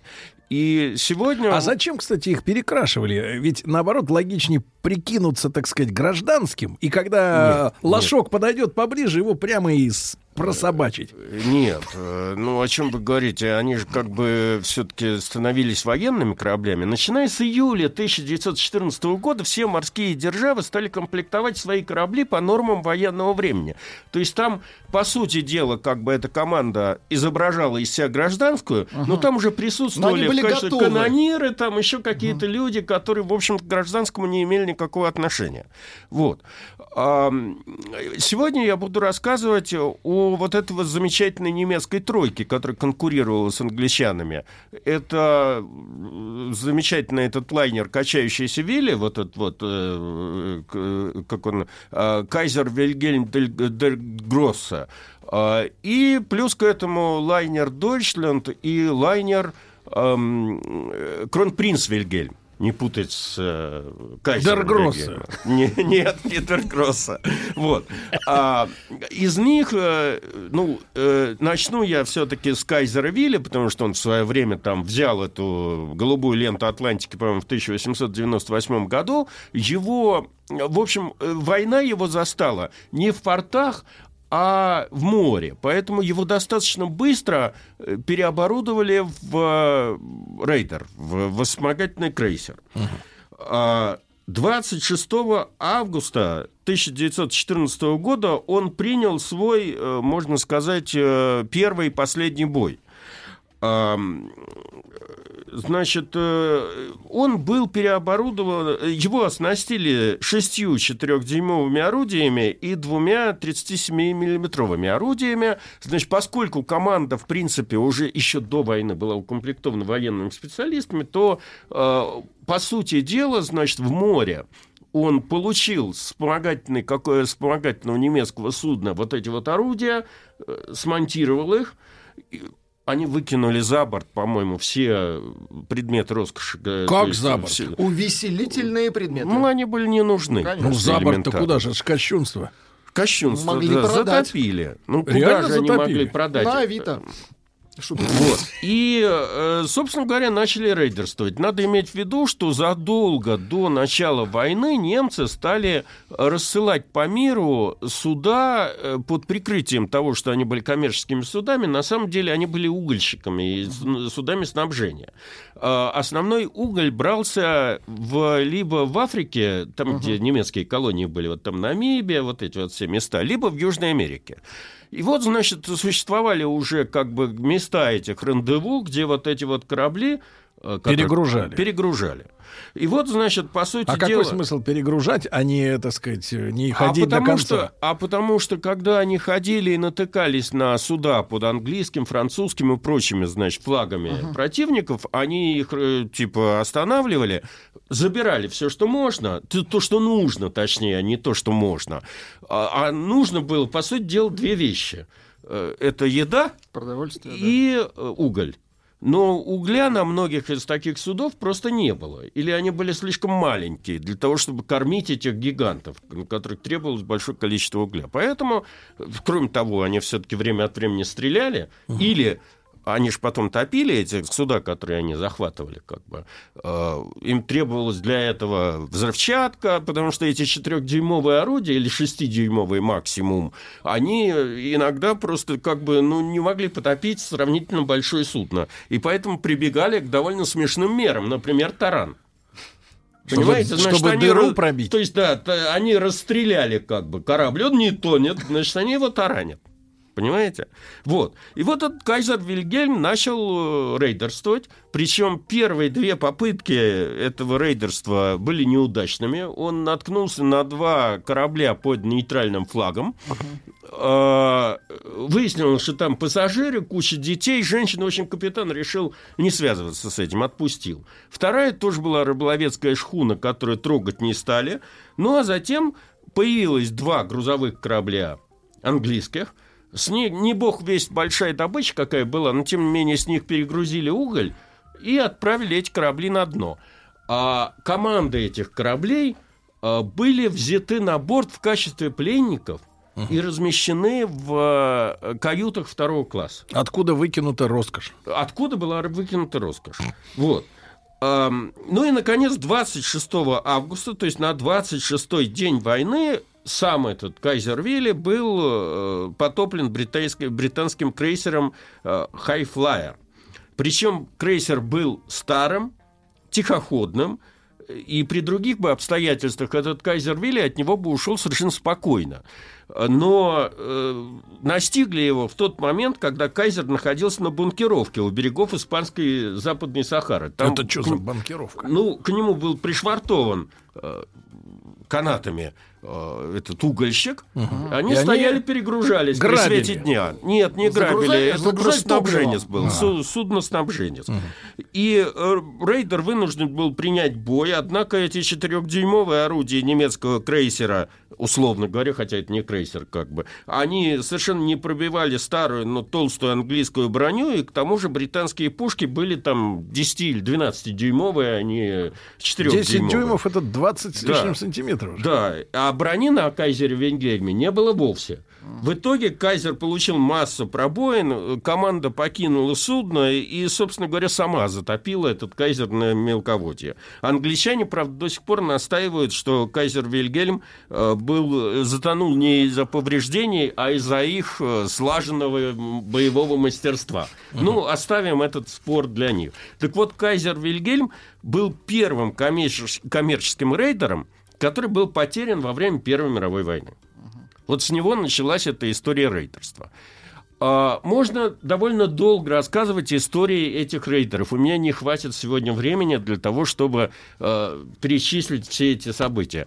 Э, но о нескольких попытаюсь рассказать. Наиболее известным, я бы даже сказал, легендарным немецким рейдером был однотипный корабль с кайзером Вильгельмом, Второй, который был спущен после Кайзера, это Кран-принц Вильгельм. Не путать, значит, их с А вот, Кайзером. Дмитрий Алексеевич, а тут вопрос. Вы говорите, брали гражданский корабль, да? Да. Ну, эм, то, что они там оттуда в золоченых рамах зеркала выносили, это ладно. Но м, они, значит, устанавливали пушки. Да. Мы видели, что такое орудие корабельное, да? Да, Это огромное да, сооружение, которое да. только верхушка видна, да? Да. По большому счету там еще внутри. То есть, Нет, погодите. это- это- да. То есть, погодите, они, получается, корабли уже спроектированы были, чтобы да, они, них они были можно спроектированы, было что там вставить. можно было вставить. То есть это со- подлость сначала. Изначально, да. О чем я пытался рассказать пару передач назад, как бы. Так до нас дошла подлость. Вот эта мысль Мы до вас возмущены. дошла, причем пушки были легкие, и при встрече как бы с невооруженным вовсе кораблем, который как бы и не думал встречаться, э, это было действенной мерой. Конечно, при столкновении с э, серьезной какой-то угрозой э, эти лайнеры проигрывали в огневой мощи, но, Но выигрывали быстрее, в скорости, потому что ни один броненосец, ни линкор не ходил с такой скоростью, как эти самые товарищи. Другое дело, что для того, чтобы развивать такую скорость, им нужны были постоянно профилактические какие-то работы. То есть они должны были стоять в портах нейтралов и чистить котлы там, и вообще как бы ремонтироваться. А этого не было. Поэтому, в конце концов, эти рейдеры, если их не пускали на дно, заканчивали интернированием.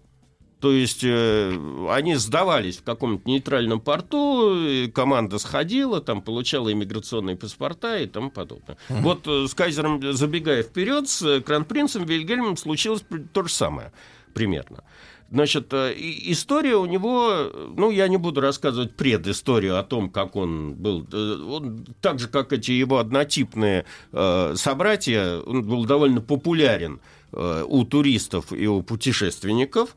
А, И э, Кронпринц Вильгельм оказался во время начала войны э, в Нью-Йорке, где он готовился к очередному рейсу через Атлантику.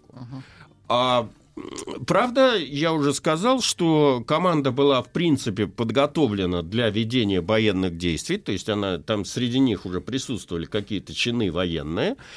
А, э, Рейс ближайший был назначен на 4 июля, а 1 июля пришли известия о том, что, значит, там обостряется обстановка в Европе, и поэтому этот рейс был как бы 4 июля отменен. Правда, э, компания, управляющая вот немецкими лайнерами, как-то называлась Северогерма- Северогерманский Ллойд, она сообщила... Норддойче Ллойд. Да, э, значит, она сообщила капитану корабля Грану о том, чтобы он продолжал готовиться к выходу в море, э, но, значит, э, и чтобы он, э, так сказать, вышел в море при первой же возможности. Дмитрий Алексеевич, а вот э, вопрос-то такой, два вопроса. Один э, Мгм. такой э, на тему Ллойда. Ллойд, это же страховщики, по-моему. да? Страховщики, Это- именно. А, Во-первых, э, была, я так понимаю, из-за войны разрушена система страховок, да, военных вот этих всех. Что значит Не военных, военных, а э, просто судов Ну, гражданских. естественно, война вообще как бы такая ситуация не предусматривает компенсации, да. А второй вопрос. Вот общее количество, ну, хотя бы плюс-минус, как говорится, 200 э, в- вот э, кораблей, которые бороздили в это время вот Атлантику, ну, порядок хотя бы, сколько их было? У, у- у Порядка- немцев, у англичан, у Я американцев? не знаю, я не смотрел, но я думаю, что примерно было 2000, 2000 единиц. Две тысячи? Да, да. Огромное но, но количество. они же ходили... Ну вот вы же знаете, как сейчас дело происходит, когда для коммерческих каких-то интересов, там, допустим, русское судно прячется под камбоджийским флагом. Ага. Ну там же эта ситуация вот возникла тогда впервые в Первую мировую А, войну. это она родила такую да, ситуацию. Да, поэтому очень многие как бы суда прятались под флаги нейтралов, Ага. э, и их должны были вычислять. Там, например, ряд судов, о которых я буду говорить, они вообще под немецким, французские барки там э, везли про- продовольствие из Аргентины в Европу под немецким флагом, чтобы не попасться рейдерам. Немцам. Немцам. Значит, а немцы... А это фейк был? То есть они не Ну, были зарегистрированы как немцы? Нет. Нет, Или они, просто флаг они, вывесили? они прикидывались Ну, немцами, да. значит, немцы отправляли досмотровую команду, выясняли тут же, что никто ни бельмес по-немецки не знает, что это на самом деле французы, и пускали на дно этот корабль. Ух ты. Да. Очень жулики. любили пускать на дно, там же везли, ну, ну, экономика Европы была разрушена, же, значит, Ну да. естественно, им требовалось большое количество провианта, провиант закупался в Аргентине, как и сейчас, аргентинское мясо. Это мороженое мясо в больших количествах везлось в Европу. И любимым делом немецких рейдеров было перехватывать вот эти вот э, пароходы с мороженым мясом. Значит, э, англичане не получали этого мяса. Ну и, соответственно... А моряки ели вырезку. ну, Немецкие. И от этого получали другие проблемы. Так. Болезнь там, типа, бери-бери, там, значит, вот э, это, знаете, это такая, ну, не цинга, но это из такого же рода. Это когда э, вот цинга – это отсутствие витамина С, а бери-бери – это болезнь тоже моряков, э, отсутствие витамина В. Э, Боли в икрах ног, следящиеся глаза, там... А в чем рвота содержится тому витамин. Б? В чем содержится витамин Б? Почему они В- его не не доедали? знаю, в рисе, по-моему. Вот что-то в этом духе. В мультивитаминах содержится Да, витамин Б. мультивитамины. Понимаю. Вот. Ам, так вот, вернусь э, к э, Кран-принцу Вилли. А, Когда, собственно говоря, началась война с 1 на 2 число, команда Кран-принца начала лихорадочно готовиться к выходу в море. Это выражалось в том, что они сбивали, опять же, эти все украшения, значит, готовили корабль, там, снимали э, и за ненадобностью оставляли на берегу разного рода Побрякушки. побрякушки, там это мебель дорогую и прочее, и прочее, и прочее. И дальше встал вопрос, э, что делать дальше. 3 августа, как известно, немцы вторглись в Бельгию. И тут настал час истины. Как отнесутся американцы к тому, что этот громадный корабль, пришвартованный в Нью-Йоркском порту, выйдет в море? Немецкий. Немецкий причем. А, ну, видимо, пока американцы как бы еще не расчухались и, в общем, жили мирной жизнью. И еще второе обстоятельство сыграло тут свою роль. Это то, что э, в этот день, 3 числа, э, была очень плохая погода, по-моему, ветер, шторм и тому подобное. И, в общем, как-то американцы подумали, что никто особенно выходить в море в такую погоду Не будет. рыпнется. А, И в этот момент э, капитан Гран а, заказал совершенно легально как бы несколько бу- буксиров американских, оплатил им наличными этих буксиров, и они официально вывели этот немецкий корабль из порта. И п- на, на чистую воду, на фарватер, и он вышел. А, Конечно, значит, это вызвало большой дипломатический скандал, потому что англичане, вообще говоря, около 35 судов оказались в немецких портах. В, в американских. Э, То есть в американских портах во время начала Первой мировой войны. Англичане потребовали, чтобы ни один из этих кораблей не вышел в море. Но в данном случае вот этот вот э, Кран-принц Вильгельм вышел. И за ним началась охота, потому что в нейтральных водах, естественно, англичане, которые тогда, у которых был самый большой э, флот в мире, они начали охотиться за этим самым кораблем. Э, прекрасно. А он был без пушек. Пока без пушек, да. Э, прекрасно понимая, что За ним идут? за ним идут, значит, этот самый э, лайнер направился не на север, что от него ждали, что он пойдет, так сказать, к родным берегам, а на юг. И где-то 6 августа э, встретился в точке рандеву с небольшим крейсером-рейдером э, Карлсруэ, поделился с ним запасами угля, потому что он успел заправиться там пресной водой и углем в Америке, принял на борт э, пулемет Шпандау, 30 Пулемет. винтовок, э, э, э, что такое, э, извиняюсь, э, две 88-миллиметровые пушки и 290 снарядов к ним.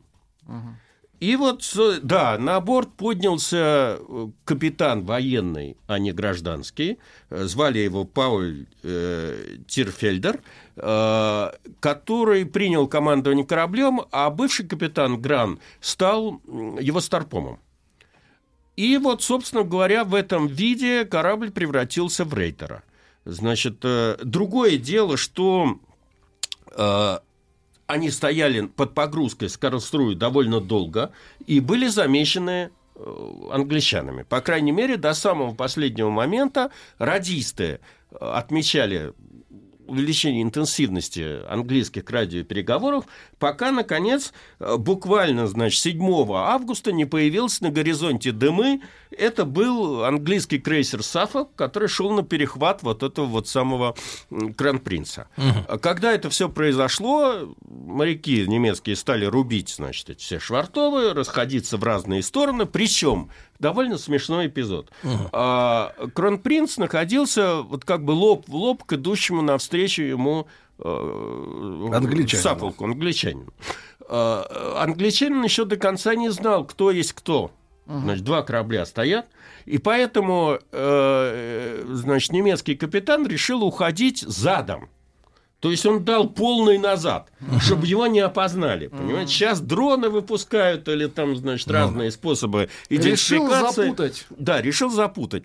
А, И он поскольку- попятился задом. И он Друзья мои, попятился задом. Продолжение. Продолжим сразу после выпуска новостей. Друзья мои, Дмитрий Алексеевич Гутнов, профессор Московского государственного университета, доктор исторических наук. Не успевайте в прямом эфире на сайте радиомаяк.ру, в подкастах, в iTunes. э, Серия наших программ «Голубая лента».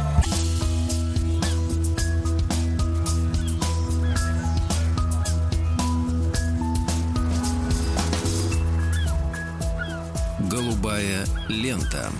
Итак, друзья мои, началась, я напомню, значит, Первая мировая война. э, э, Вилли, Вилли, да, вот, Вилли, кронпринц. Нет, кронпринц ушел, у- ускользнул из американского порта, и пока он там перегружал барахлишко в открытом море, в океане, э, его обнаружил, но еще не понимая, что это не конкретно. понимая, да. что это за корабль. И тот начал сдавать зад. Причем он действительно оказался неузнанным, потому что англичанин выбрал Карлсруэ, значит, как более известный ему как бы корабль, и погнался за ним. В связи с этим э, А тут Кронпринц, обознатушки вышло. э, Кронпринц благополучно ушел э, и направился к Азорским островам.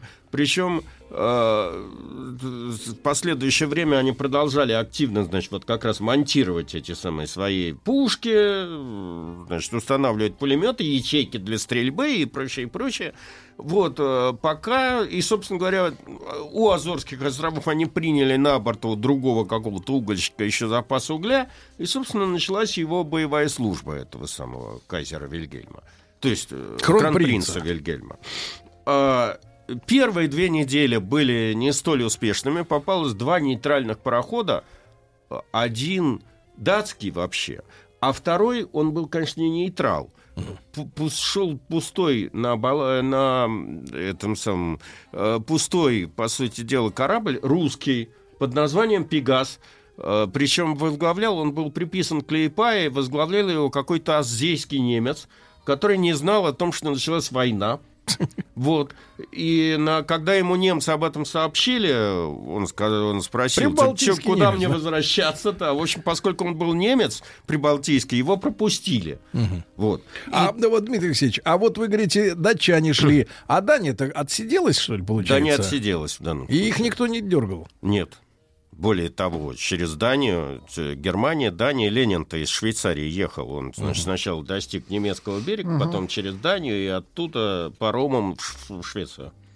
Вот. А, и, наконец, э, через три недели только и э, после э, начала своего рейдерства Кран-Принц обнаружил первое судно. Это был пароход, э, английский пароход «Индиан Принц».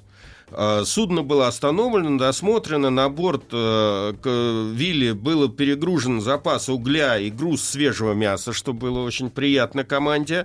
Вся команда английского парохода была взята в плен, размещена, значит, на корабле. Ну и- сам корабль потоплен э, А. подрывом. А, После этого, буквально через несколько дней, после очередной встречи с двумя снабженцами, рейдер в 200 милях к востоку от Буэнос-Айреса перехватил довольно большой британский рефрижератор. Пароход «Ля, Ля Карентина» с семью с половиной миллионами фунтов мяса мороженого. Жить не то жить. Э, жить не то жить. На самом деле, значит, э, да, и они даже сняли с этого корабля две английские пушки. Пушки, правда, были старые и, с боеза... и без боезапаса, но тем не менее, Ну, пригодятся. э, да, они выглядели очень внушительно. А, успешная охота, вот это вот особенно за последним кораблем, потому что подобное количество мяса, что-то это, это хватало Британии на несколько дней в условиях военного времени. Погодите, а Они мясо-то отправилось кормить акул? Э, Нет, зачем? Они Ну, забрали отправились себе. кормить экипаж и пленных. Вот. А, Так вот, э, именно вот эта вот успешная охота Кран-Принца, она привела в ярость британскую общественность, пресса там э, метала громы и молнии, и, в общем, как бы ми- военному министру Черчиллю пришлось объявить в парламенте, что они, это, э, этот корабль личный враг Британской империи, и, в общем, начать за ним охоту. Серьезно. А тем временем этот рейдер продолжал рейдерствовать. Следующей жертвой этого корабля 28 октября стал парусный барк «Унион», с тремя, с пи- с тремя с половиной тысячами тонн угля на борту. Уголь был перегружен, корабль был потоплен. А, Экипаж передан забран на борт, и потом вот во время встречи с очередным снабженцем они вместо угля отдавали А- этим снабженцам пленных. пленных. да. Мгм. Абсолютно верно. Ну же кормить надо еще. А, Следующей жертвой кран-принца стал трехмачтовый французский барк Анны де Британь с грузом строительного леса. Вот эти-то, вот, собственно говоря, и пытались прикрыться немецким флагом. А, этот корабль был просто потоплен за ненадобностью. Потому что лес был... Только не Уже нужен. зажрались. Да. Лес не, пото- не потонул. А, 4 декабря был остановлен английский пароход Бельвью с тремя с половиной тысячами тонн угля. А, И буквально через несколько часов после этого, уже во время перегрузки э, угля, был замечен второй пароход. На сей раз французский «Монтажель». Э, Такое ощущение, что вот э, бандит грабит человека, тут Именно. другой выходит из подъезда. Погоди, стой, иди сюда, да. сейчас я у него бумажник. Щас я вас я вас- обслужу. с монтажель собрали большое количество съестных припасов. А, значит, эм, и вот тут с этим пароходом произошел казус, он никак не потоплялся. Вот Так. эти вот пушки, которые Ну, и были на корабле, они его была, да. там да, обстреливали как угодно, но он не тонул. Поэтому его пришлось протаранить. Ну, появилась, конечно, на носу большая вмятина, но, тем не менее, значит, корабль затонул. Маскировочная вмятина. Вот. А, значит, после вот этих вот всех рейдерских захватов, вместе с углем с последнего э, снабженца, эти моряки Кронпринца получили, э, значит, приказ, э, ну, они получили, во-первых, известие о том, что они выполнили все задания и, в принципе, могут идти на в какой-нибудь нейтральный порт на интернирование. Вот. Но, по-моему, значит, в первой половине 2014 года у немцев еще был определенный запал. Они еще думали воевать, они еще хотели воевать. И вот этот вот капитан этого корабля военный, он решил, что ему этого мало. И вопреки приказу продолжил свое рейдерство. Как вопреки приказу? Очень просто. А как? Кто его остановит? Только, только англичане. Англи- От англичан он научился уходить мастерски, и поскольку время мое поджимает, я могу сразу сказать, что всего за пять месяцев, а он болтался в море пять месяцев. Представьте, все-таки это большой срок. Так мясо-то сколько? это сейчас подводные Сколько лодки, угля? значит, Мгм. уходят там на полгода, а, тогда уголь можно было... там, Они жгли его, жгли. Жгли, жгли. Понимаете? Значит, за пять месяцев было потоплено 15 кораблей. Они расхорохорились. Вот. И возможно... Набили руку. Да, возможно, что биография этого рейдера была бы еще более длинной, но вот тут у них началась эпидемия вот этой вот болезни «бери-бери», а, которая, в общем, привела к тому, что половина экипажа выбыла, без, выбыла из строя без всякой войны. Вот. А, э, значит, э, тогда... Тогда за штурвал встали пленные англичане. нет, нет. Тогда капитан, значит, решил все-таки прорываться в нейтральный порт. Причем поначалу его амбиции толкали его прорываться либо к Норвегии. Сказал, матросы, не нам нужна зелень. Да, либо э, вообще у него был какой-то фантасмагорический план прорываться в Северную Германию. Германия была блокирована английскими кораблями. Вот. Но обстановка складывалась так, что, в общем, как бы пришлось изменить эту, охо- эту, этот э, направление, потому что уже за этим рейдером началась охота всего английского флота. Брита- британская морская разведка не могла вычислить положение рейдера, но вполне успешно вычисляла положение угольщиков, которые его ждали где-то. И вот Мгм. они благополучно вычислили с помощью русской помощи, между Мгм. прочим. Ведь откуда англичане знали коды немецкие? Где-то в начале войны на Балтике Балтийский флот э, взял на абордаж э, какой-то захудалый немецкий крейсер. Мгм. И этот э, секретчик не успел уничтожить шифровальные книги. И вот от этого, собственно говоря, англичане, м, сначала наша разведка, а потом англичане получили эти коды. То есть мы читали их сообщения. Да, извините. Так вот, э, англичане э, вычислили местоположение последнего снабженца этого кран-принца э, корабля Македония. Когда кран-принц разгружался, то англичане появились уже в прямой видим- види- видимости английские крейсера. Э, Поэтому пришлось уходить на максимальной скорости и прорываться к, э, в Америку, в Соединенные Штаты. Э, Где-то в ночь на 10 апреля лайнер находился в 60 милях от входа Чесапс- э, Чесапикский залив. Это Атлантическое побережье США, штат Мэриленд. А в нейтральных водах патрулировало несколько английских боевых кораблей, поэтому была задача, значит, как-то их. Незаметно. Проскочить. В общем, некоторое время э, рейдеру пришлось э, фланировать по побережью, пока они не дождались какого-то тумана. И в условиях тумана на малом ходу, на самом деле, они прошли между двумя сторожевыми крейсерами английскими. А, в 10 часов утра 12 апреля 1915 года... День космонавтики. Почти. Значит, этот самый немец вошел в э, залив и был встречен салютом с американских боевых кораблей, потому что это уже для американцев было как бы предметом ставок, споров, прорвется он или не прорвется, понимаете? Ну, Смешно да. Вот. А, значит, кронпринц Вильгельм, его команда была интернирована, а немецкое командование, учитывая то, что, в общем, как бы американцы были еще нейтралами, прислало в Соединенные Штаты ящик немецких железных крестов.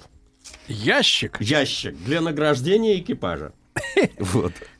Э, Значит, судьба дальнейшей экипажа я не знаю, честно говоря, не готовится.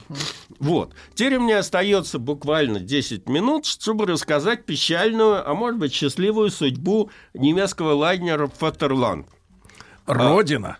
Родина. Причем у нас-то родина мать, а у них родина отец. Да. Вот так вот, э, чем, да, этот корабль, среди прочих, оказался в американском порту э, во, время, во время начала Первой мировой войны, причем э, он не успел выйти в море, поэтому после того, как э, вот это вот состоялась история с э, кронпринцем Вильгельмом, э, и он э, на- начал рейдерствовать, англичане потребовали от американцев, чтобы они не выпускали в море э, немецкие корабли. В общем, это решение негласно было принято э, а- американцами, и несмотря на то, что корабль был готов к выходу в море, более того, э, на борту находилось 2700 пассажиров, и что такое в районе э, 1500 э, членов экипажа. Вот. Ну, я имею в виду не, не только самих моряков, но и стюартов, поваров там, Ну и да, прочего обслуживающего И персонала. кочегары. Да, все были размещены по своим каютам. В общем, по сути дела, пары разведены, но в этот момент, э, значит, этот гигантский пароход, в общем, как бы в море не выпустили. Рейс был отменен, и э, этот немецкий пароход остался у причала. Значит, э, в Америке, как всегда это бывает, началась э, информационная кампания, которая требовала, чтобы этот корабль был интернирован, захвачен американцами. Вокруг него сразу стали распространяться слухи о том, что если его выпустить из порта, он станет рейдером. Это самое хорошее. А самое плохое это то, что он является местом привлечения немецки ориентированных граждан США, Мгм. которые, значит, вот на нем хотят уплыть воевать э, в Германию. А ведь в Америке-то немецкая община огромная. Да. Мы же знаем случаи, кстати говоря, Дмитрий Алексеевич, что э, во время Второй мировой э, много очень японских э, граждан, э, американских, э, японского происхождения, были интернированы в Да. лагеря, в концлагеря. Да. А во время первый короткий вопрос, э, немцы как-то их э, угнетали в Америке? Немцев? Немцев нет. Нет? До, до сем- Да до- кого угнетать-то? до- Кругом одни немцы. До 17 года нет.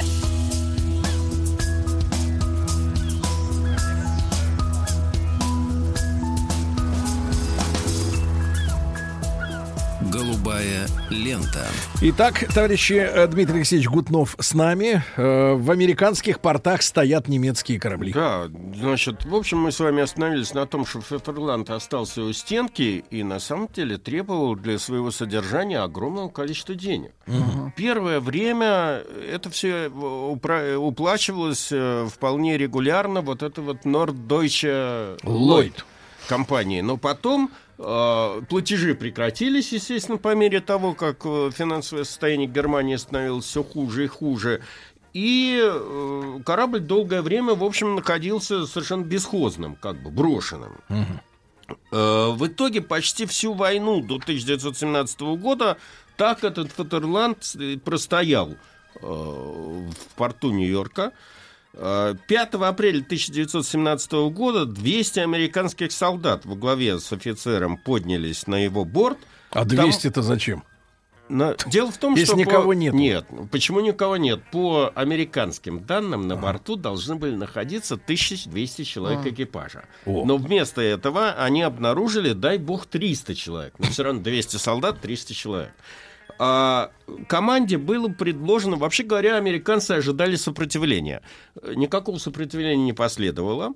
Ведь Э, они там три они года жили на предложили этом- этим самым... м, Три года жили на Да, корабле. они просто три года жили на корабле, выживали, скажем Выживали, так, да. потому что непонятно, на какие деньги они там жили.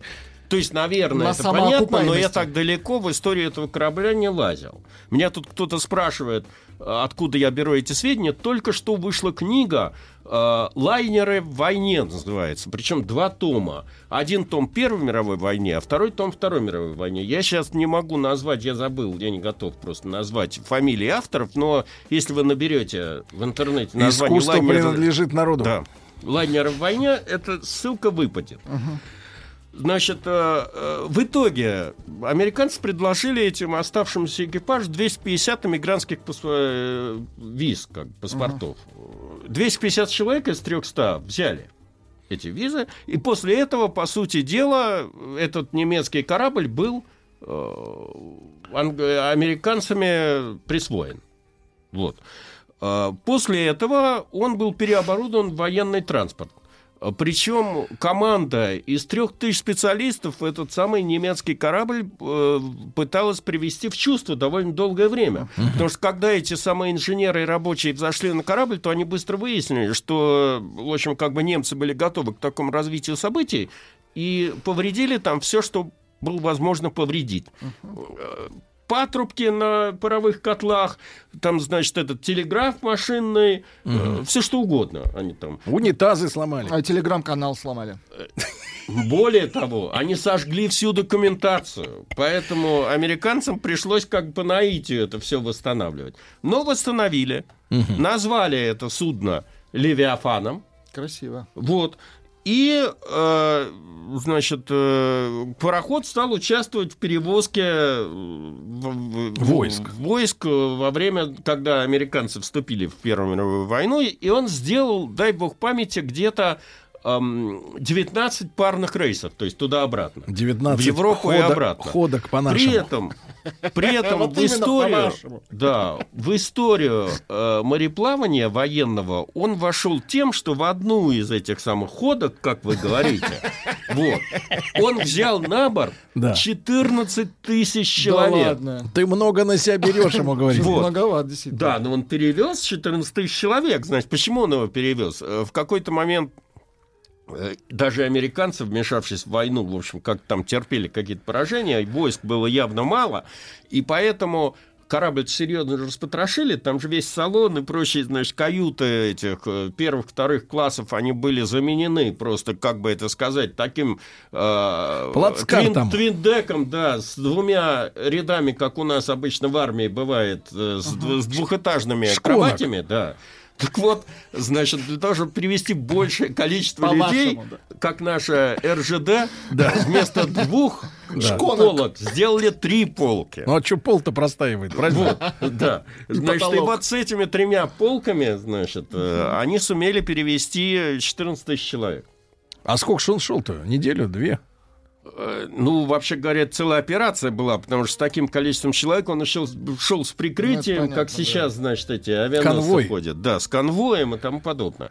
А, после этого э, некоторое время этот Левиафан не использовался, а потом э, в паре с этими всеми английскими кораблями куннардовскими он участвовал в Галиполийской операции тоже для перевозки войск. Вот. Это Турция. Да, это в Турцию. Вот. На этом, по сути дела, история Фатерланда... э, ну, во-первых, этот рекорд остается непобитым до сих пор по перевозке людей, э, в перевозке войск. Э, Ну, а во-вторых, вот на этом история Фатерланда заканчивается. Давайте для наших немецких слушателей сделаем хэштег. Давайте. Дмитрий Гутнов. Ein Geschichte der Vaterland. Между прочим, Суетная. три месяца назад у меня тут троюродный брат в Германии, Ну. Гутнов, вот этот вот, Вот. Карстен, объявился. Да вы Да Нашел ладно. меня, да. Да ладно, брат нашелся. Поздравляем с братом. Как нашелся? История Вильгельм очень- Гутнов. Нет, Карстен. Карстен. И Да. что с ним? Ну, ничего, просто вот он Живет. примерно моего возраста. Так он значит, по-русски-то не бум-бум. Да, не бум-бум. Серьезно? А как вас разлучили? У, у моего деда было два брата. Один из них еще до Первой мировой войны решил пытать счастье в Германии. Казак.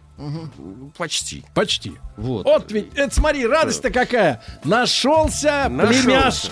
Племя- э, Да, Гутнов. Я-я. Дмитрий Алексеевич, спасибо огромное. Совместно с образовательным центром «Сириус» представляют проект «Лекториум».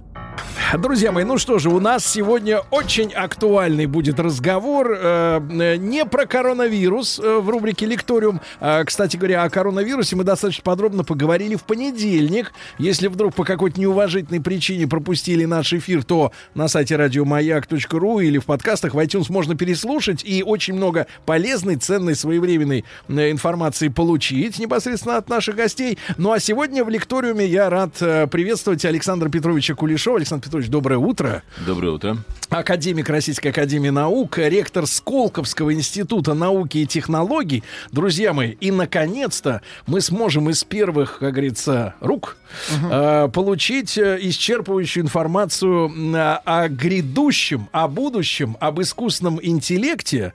Э, а мы вот часто достаточно, м, Александр Петрович, э, когда выходят какие-то новостные сообщения, да, касающиеся искусственного интеллекта, я честно могу сказать, мы занимаемся запугиванием населения, потому что Понятно, и понятно. наш труд увенчался успехом. Больше 10% россиян заявили о том, что они напуганы э, э, новой эрой. Э, значит, какие из последних страшилок вышли? Например, искусственный интеллект научился, ну так, по крайней мере, сообщали, по голосу восстанавливать внешность человека. А, узнавать его по походке даже со спины, узнавать в танце, я уже и, и- Нет, по лицу узнавать, человек бандит потенциальный или нет. да, и прочее, прочее, прочее, вот это валится. Я, я вам лучше скажу. Узнавать по лицу натурал или гей. Вот, да, И например, это тоже. правильно. Да, и сразу Это ставить... Майк Вазинский. Майк Вазинский это сделал действительно полгода назад. Это примерно. работает? Да, работает. То есть он соревновался с Американской ассоциацией психологов. Они угадывали из э, сетов 2000 человек, они угадывали. Там 50 на 50. Мгм. 2000 таких, 2000 таких. Они угадали 61%, но это означает просто подбрасывание монеты. Ну, примерно. А он угадал 92%. По фотопортрету. Вот, вот. Прямо. То есть... а, Нет, да, ну это просто, это просто факт. Я... Да, да. Александр Петрович, короче, мы напуганы.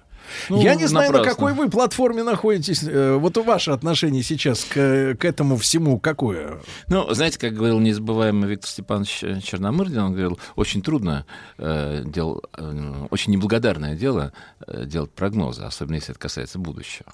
Вот, э, На сегодняшний, на сегодняшний день надо понимать, что нет такой технологической темы, вокруг которой было бы столько домыслов, сказок, страшилок и так далее, как вокруг искусственного интеллекта. Это действительно правда. А, на самом деле, вот я забыл просто в машине, у меня специально захватил недавний доклад ЮНЕСКО по искусственному интеллекту. Действительно, очень, очень компетентный, очень квалифицированный. Я сам там был, знаю, зна, знаю о чем, о чем как, бы, как проходили дискуссии, о, о, чем, о чем была речь. Так вот, на самом деле, на сегодняшний день э, определения, общепринятого определения, что такое искусственный интеллект, просто нет. Угу. Просто нет. На самом деле, сегодня под этим понимают, вообще этому слову оно с 54 -го года, ему довольно, довольно, довольно много, много уже по возрасту. Но каждое десятилетие под этим понимали совершенно разные вещи. Вот последние 10 лет, и, и всегда они были более-менее бесполезны практически. То есть сама идея, она очень старая, она очень хорошо обыгрывалась в свое время нашими фантастами классическими, типа Айзека Азимова, Рэя Брэдбери и так далее. Вот. Но на самом деле ничего, э, за 60 лет, в общем, ничего драматического не произошло. Последние 10 лет произошли очень резкие изменения, начиная с э, изобретения технологии, которая называется deep learning. Это Нач... как? Э, глубокое обучение. Глубокое обучение, да. Э, сейчас искусственный интеллект — это набор из ну, нескольких технологий, мало чем связанных, кроме того, что в каждом названии, в каждом названии присутствует слово «обучение». Потому что это действительно ключевое слово для всех, для всех э, технологий, входящих, входящих в общее понятие искусственный интеллект. И ключевое слово это обучение, оно действительно везде, везде присутствует.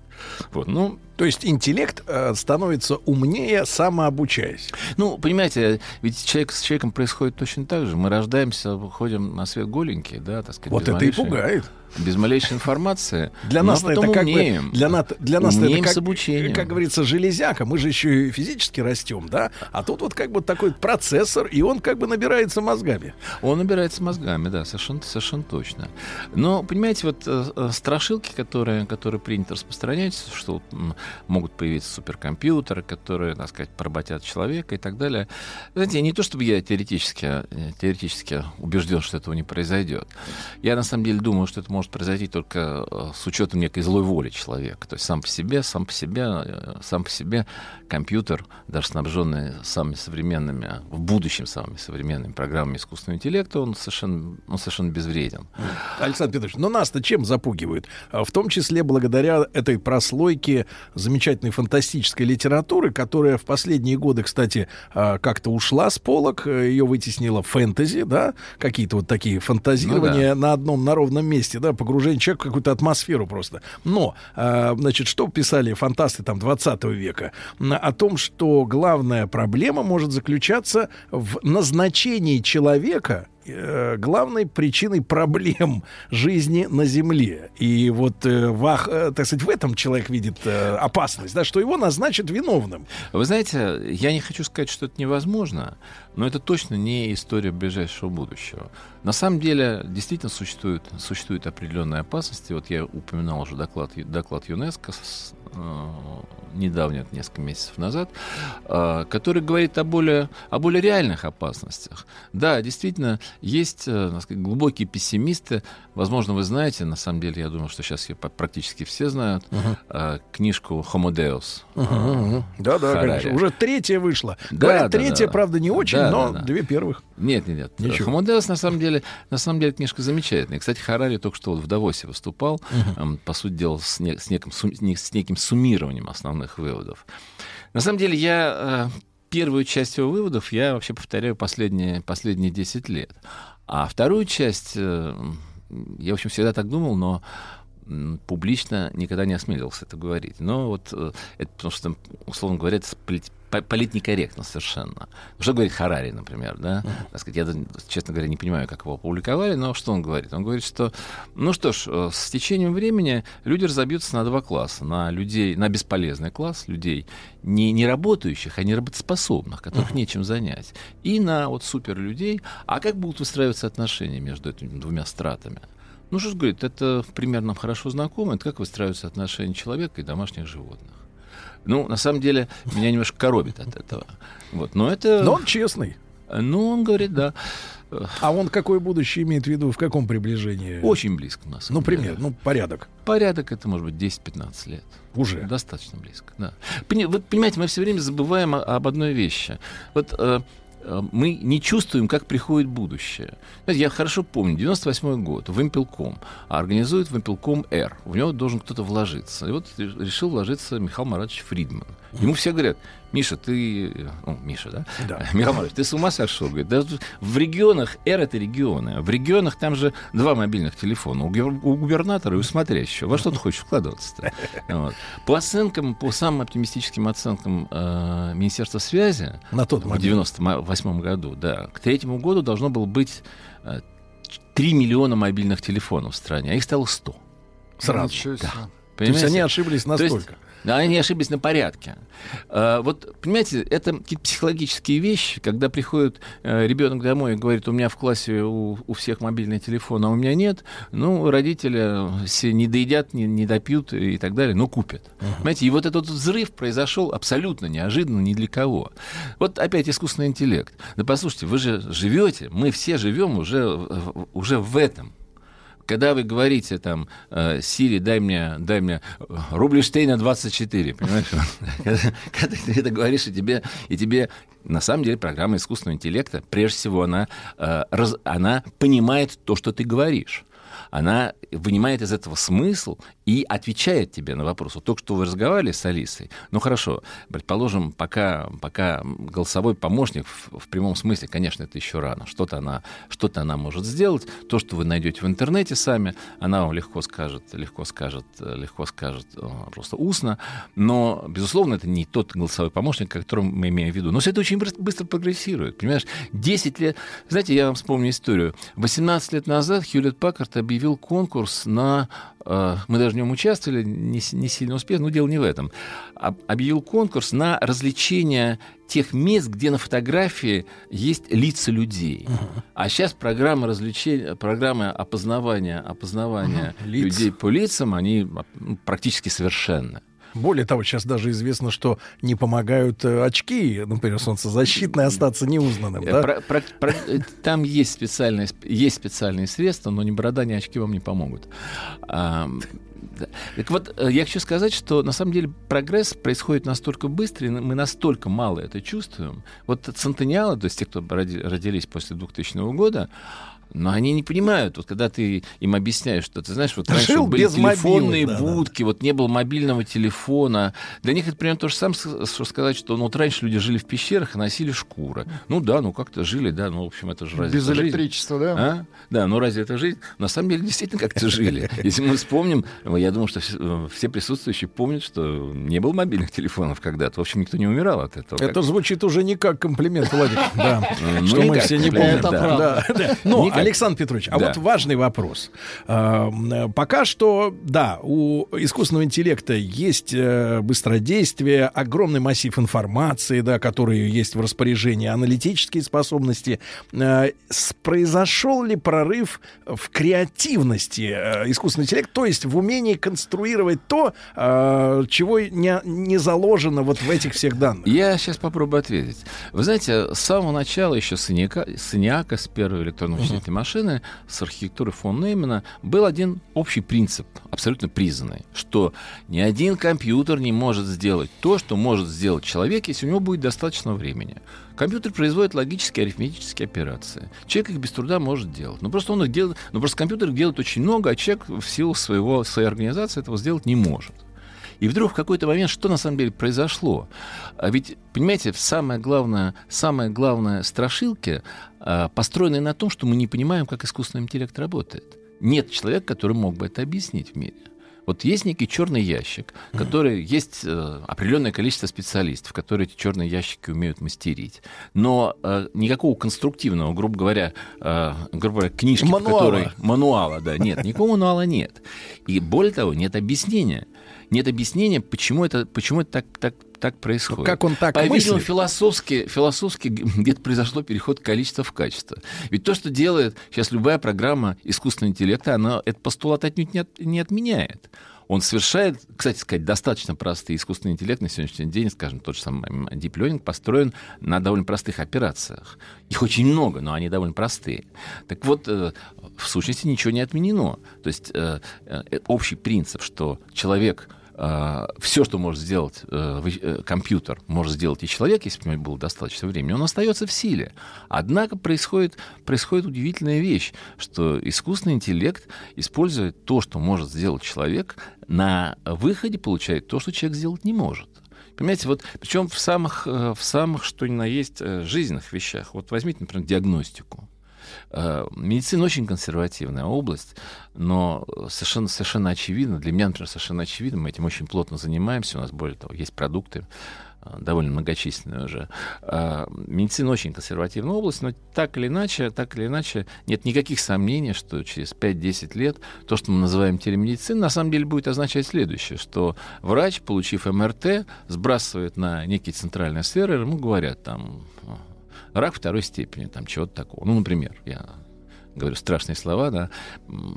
Да нет, уж если геев На- на- распознают, то что там рак-то вообще расплюнуть? Ну, не то, Через что, МРТ. не то, что расплюнуть, там очень много, там очень много, м, очень много всякой специфики. Ну, предположим, мы сейчас э, работаем с э, ведущими клиниками Москвы, скажем, перед операцией. Ну, то есть диагностика, указываем- диагностика будет точно комп- вот, искусственным интеллектом. Диагностика абсолю- абсолютно точно, потому что, потому что сейчас уже по всем, абсолютно по всем болезням, по всем болезням э, хорошие программы показывают результативность лучше, чем лучшие клиницисты. И это исключает, э, грубо говоря, враж- врачебную ошибку, да, соответственно. человек мы не- видим сразу... это, это не исключает враче- врачебную ошибку, это, это и не исключает даже и программные ошибки. Это не означает, что это со стопроцентной вероятностью.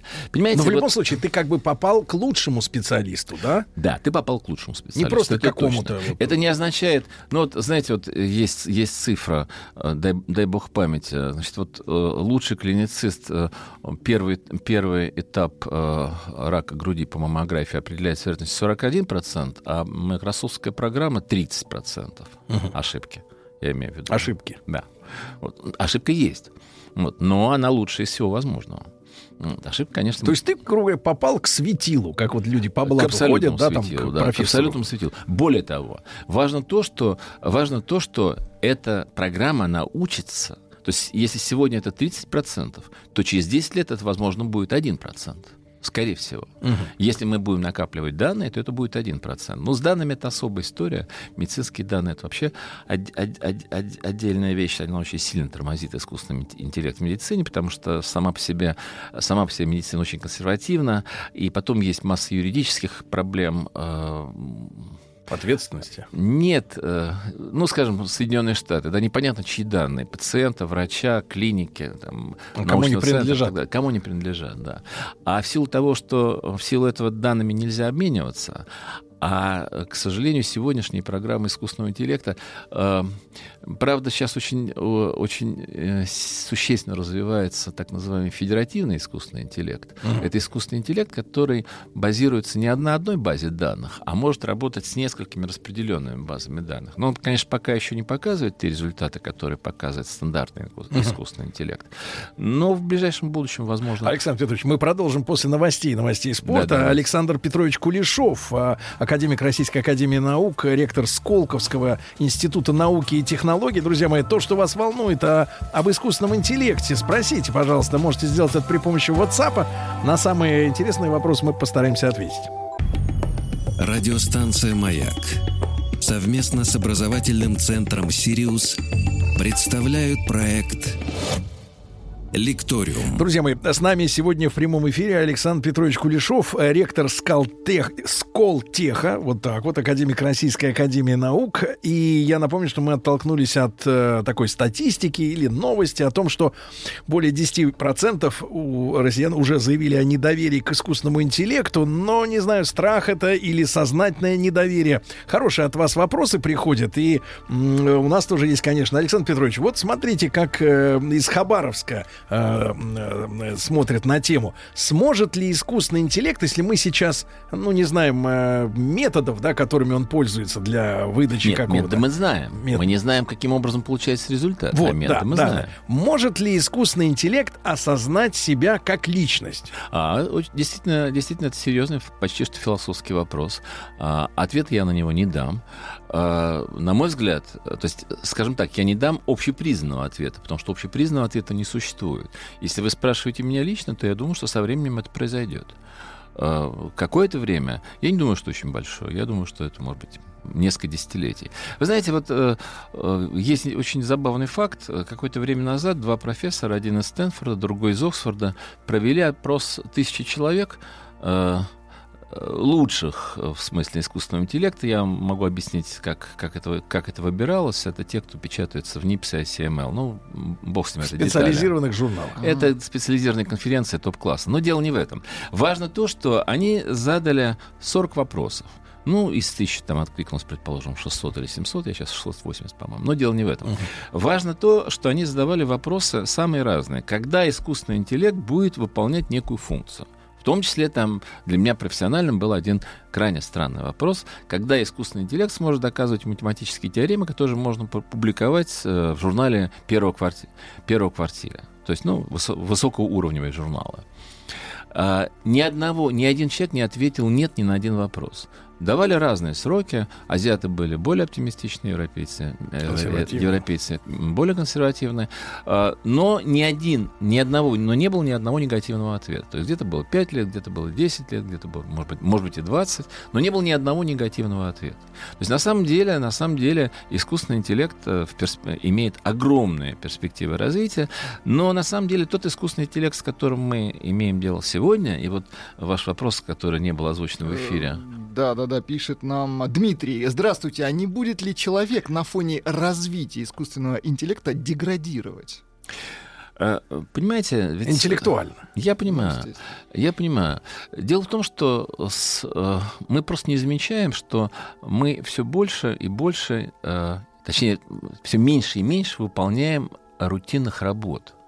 Ну, знаете, когда, когда я был школьником, возможно, и когда вы были школьниками, э, Не, были, руки у нас уже логарифмические- были таблицы Брадиса, Да, да, вот логарифмы, да, Да. Табли- таблицы Брадиса. Но сейчас это нелепость, да, была логарифмическая линейка. Линейка. Сейчас это Со нелепость. стеклышком. Да, со стеклышком, да. Сейчас это нелепость, понятно совершенно. То есть, э, на самом деле, на самом деле э, искусственный интеллект расчищает человеку возможность для креативности. То есть он э, в любом случае, прежде всего, что он делает, он убирает рутинную работу. Это надо, это надо совершенно точно понимать. Но что такое убирает рутинную работу?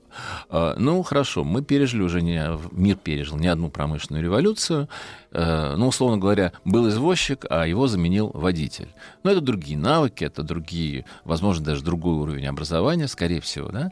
Э, Ну, в каком, ну, в определенном смысле, да? Хотя то, как ездят, в принципе, Ну говорит, да, что это да, такие же Да, да, да. А, окей. А, но, тем не менее, одна работа заменялась другой. То Ну есть да. исчезала одна профессия, э, вместо нее появлялась другая.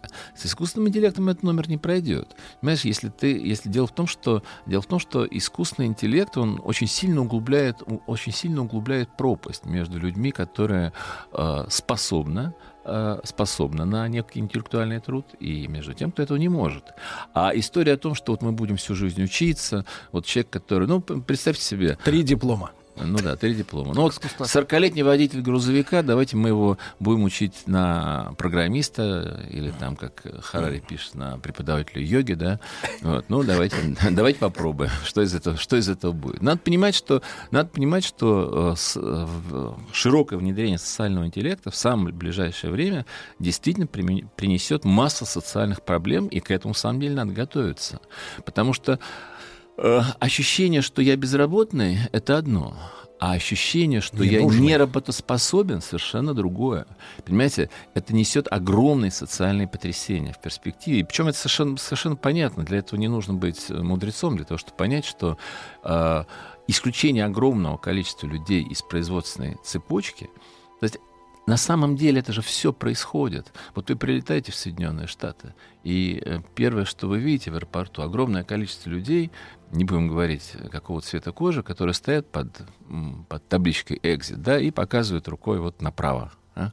Значит, вся, вся их функция. Ну, понятно, что это просто социализация. То есть это просто соци... социализация. людей. Это милосердие какое-то, да? Это такое? милосердие, да, если хотите, милосердие, да. Но в этом смысле мы можем, э, Человек- Александр Петрович, обвинить искусственный интеллект в том, что он человека ненавистническую будет функцию иметь. Потому Ну, что вы сказали, что лишние люди. Э, Лишние. Ну, поймите, это, это к, сожалению, к сожалению, это побочный результат. Так понять-то можно, а принять-то никак. Понимаете, принимаем Мы это- ожидаем луддитов. Принима... Лудитов? Да. А, Хакеры луддиты. Понимаете, э, вполне возможно, вполне возможно. Лудиты, в конце концов, это было явление того же самого порядка, на Да, самом да. деле. Абсолютно того же самого порядка. Э, тогда с этим справились. Э, ну, наверное, наверное, человечество сейчас с этим справится. Но то, что социальные проблемы неизбежны, это совершенно ясно. Понимаете, ведь э, на самом деле сейчас все крупные цивилизованные страны, они могут прокормить, ну, прокормить условно, да, прокормить намного больше людей, чем нужно. Понимаете, вот во Франции э, 22% государственных и муниципальных служащих. Вот пришел, э, пришел в свое, в свое время эм, кто там был? Саркози? Нет, не Саркози, кто после Миттеран? Саркози? А, Э, после? нет, Ширак? нет, нет. Нет, Нет, Ширак что до? там, до, до, до, до, до. Сейчас кто? А, Ланд. А, Оланд, был. Оланд, да. Вот пришел Оланд. Первое, что он сделал, на 7% увеличил количество гос, гос- и муниципальных Чиновников. служащих. Да. Почему? На самом деле это ровно то же самое. Просто Франция очень богатая страна, так же, как вся. Они может, она может прокормить огромное количество людей. А вот занять их нечем. Понимаете, вот если ты не достиг определенного интеллектуального уровня, то тебя невозможно занять. Вот э, в мире сейчас 70 миллионов инженеров-конструкторов. В среднем они тратят 60% времени на поиск подобного в интернете. Ну, вот представляете, вот человек проектирует садовый домик, условно говоря, или дачу, да? Вы понимаете, что все дачи в мире спроектированы, все, без исключения. Я могу, я могу э, выбирать цвет, могу э, менять, менять количество ступенек или что-то в этом роде, но они все есть, Да. И- Такой же пример с кино. Конструирование сценариев, Ну, которые уже кино же, все да, придуманы. ну, известно, идет, там да. базовых Да, да, сценариев, там совершенно Ромео и. Джульетта, Ромео и Джульетта и так далее, и так далее. И вот. А дальше все это, а дальше все это, э, то есть совершенно, совершенно неудивительно, что завтра искусственный интеллект напишет что-либо по, по мотивам Ромео и Джульетты. Это- и, и, возможно, что это будет очень неплохо. Вот. В общем, короче говоря, э, искусственный интеллект, прежде всего, ударит по людям, э, по людям средних, э, э, среднего и низкого уровня. Надо понимать, что, например, шеф-повар никуда не денется, так же, как хороший парикмахер. Это Никакой своего рода искусство. Никакой искусственный ле- интеллект это не заметит. Но за- на самом деле это создаст людям гораздо больше возможностей для проявления их креативности, для Творчества, избавления, для, э, ну, креативность, творчество, для избавления от рутинных функций. В этом огромное преимущество. Но есть одна страшная вещь, на самом деле, которая не до конца... э, на самом деле мало кто понимает. В, официальном, в официальных документах э, ЮНЕСКО, ООН, это называется предвзятость искусственного интеллекта. Что, это называет, что, это, что это означает? Вот вы спросили про правосудие. Да? Вот представьте себе, ведь э, искусственный интеллект, он растет на обучении. А если он э, рос на обучении, вы знаете, есть, э, скажем, Так, так плохие примеры. ну, есть плохие примеры, неважно. Что, Плохие фильмы смотрел. Криминальные фильмы. Ну, представьте смотрел, себе, да. что искусственный интеллект выносит приговор. Да. А для этого он должен, он, для этого он должен, условно говоря, прочесть там какое-то количество кейсов. Э, 10 тысяч, 5 тысяч. Ну, историю, по 50. сути, правосудия. Да, да, да, да. То есть, что такое искусственный интеллект? На самом деле все просто, как, как всегда. Вот есть вход, есть черный ящик, есть выход.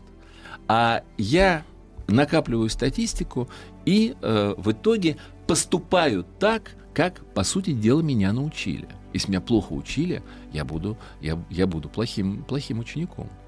Э, Знаете, вот есть одна страшная вещь, которую он обращает внимание, внимание сейчас. Это действительно вполне серьезная опасность. Это не мифические там страшилки, а то, что бу- будут, будут э, компьютеры, которые поработят людей, а совершенно, совершенно, совершенно мифическая опасность. Как только страны, владеющие ядерным оружием, внедрят искусственный интеллект в систему управления, э, все остальные будут вынуждены сделать то же самое.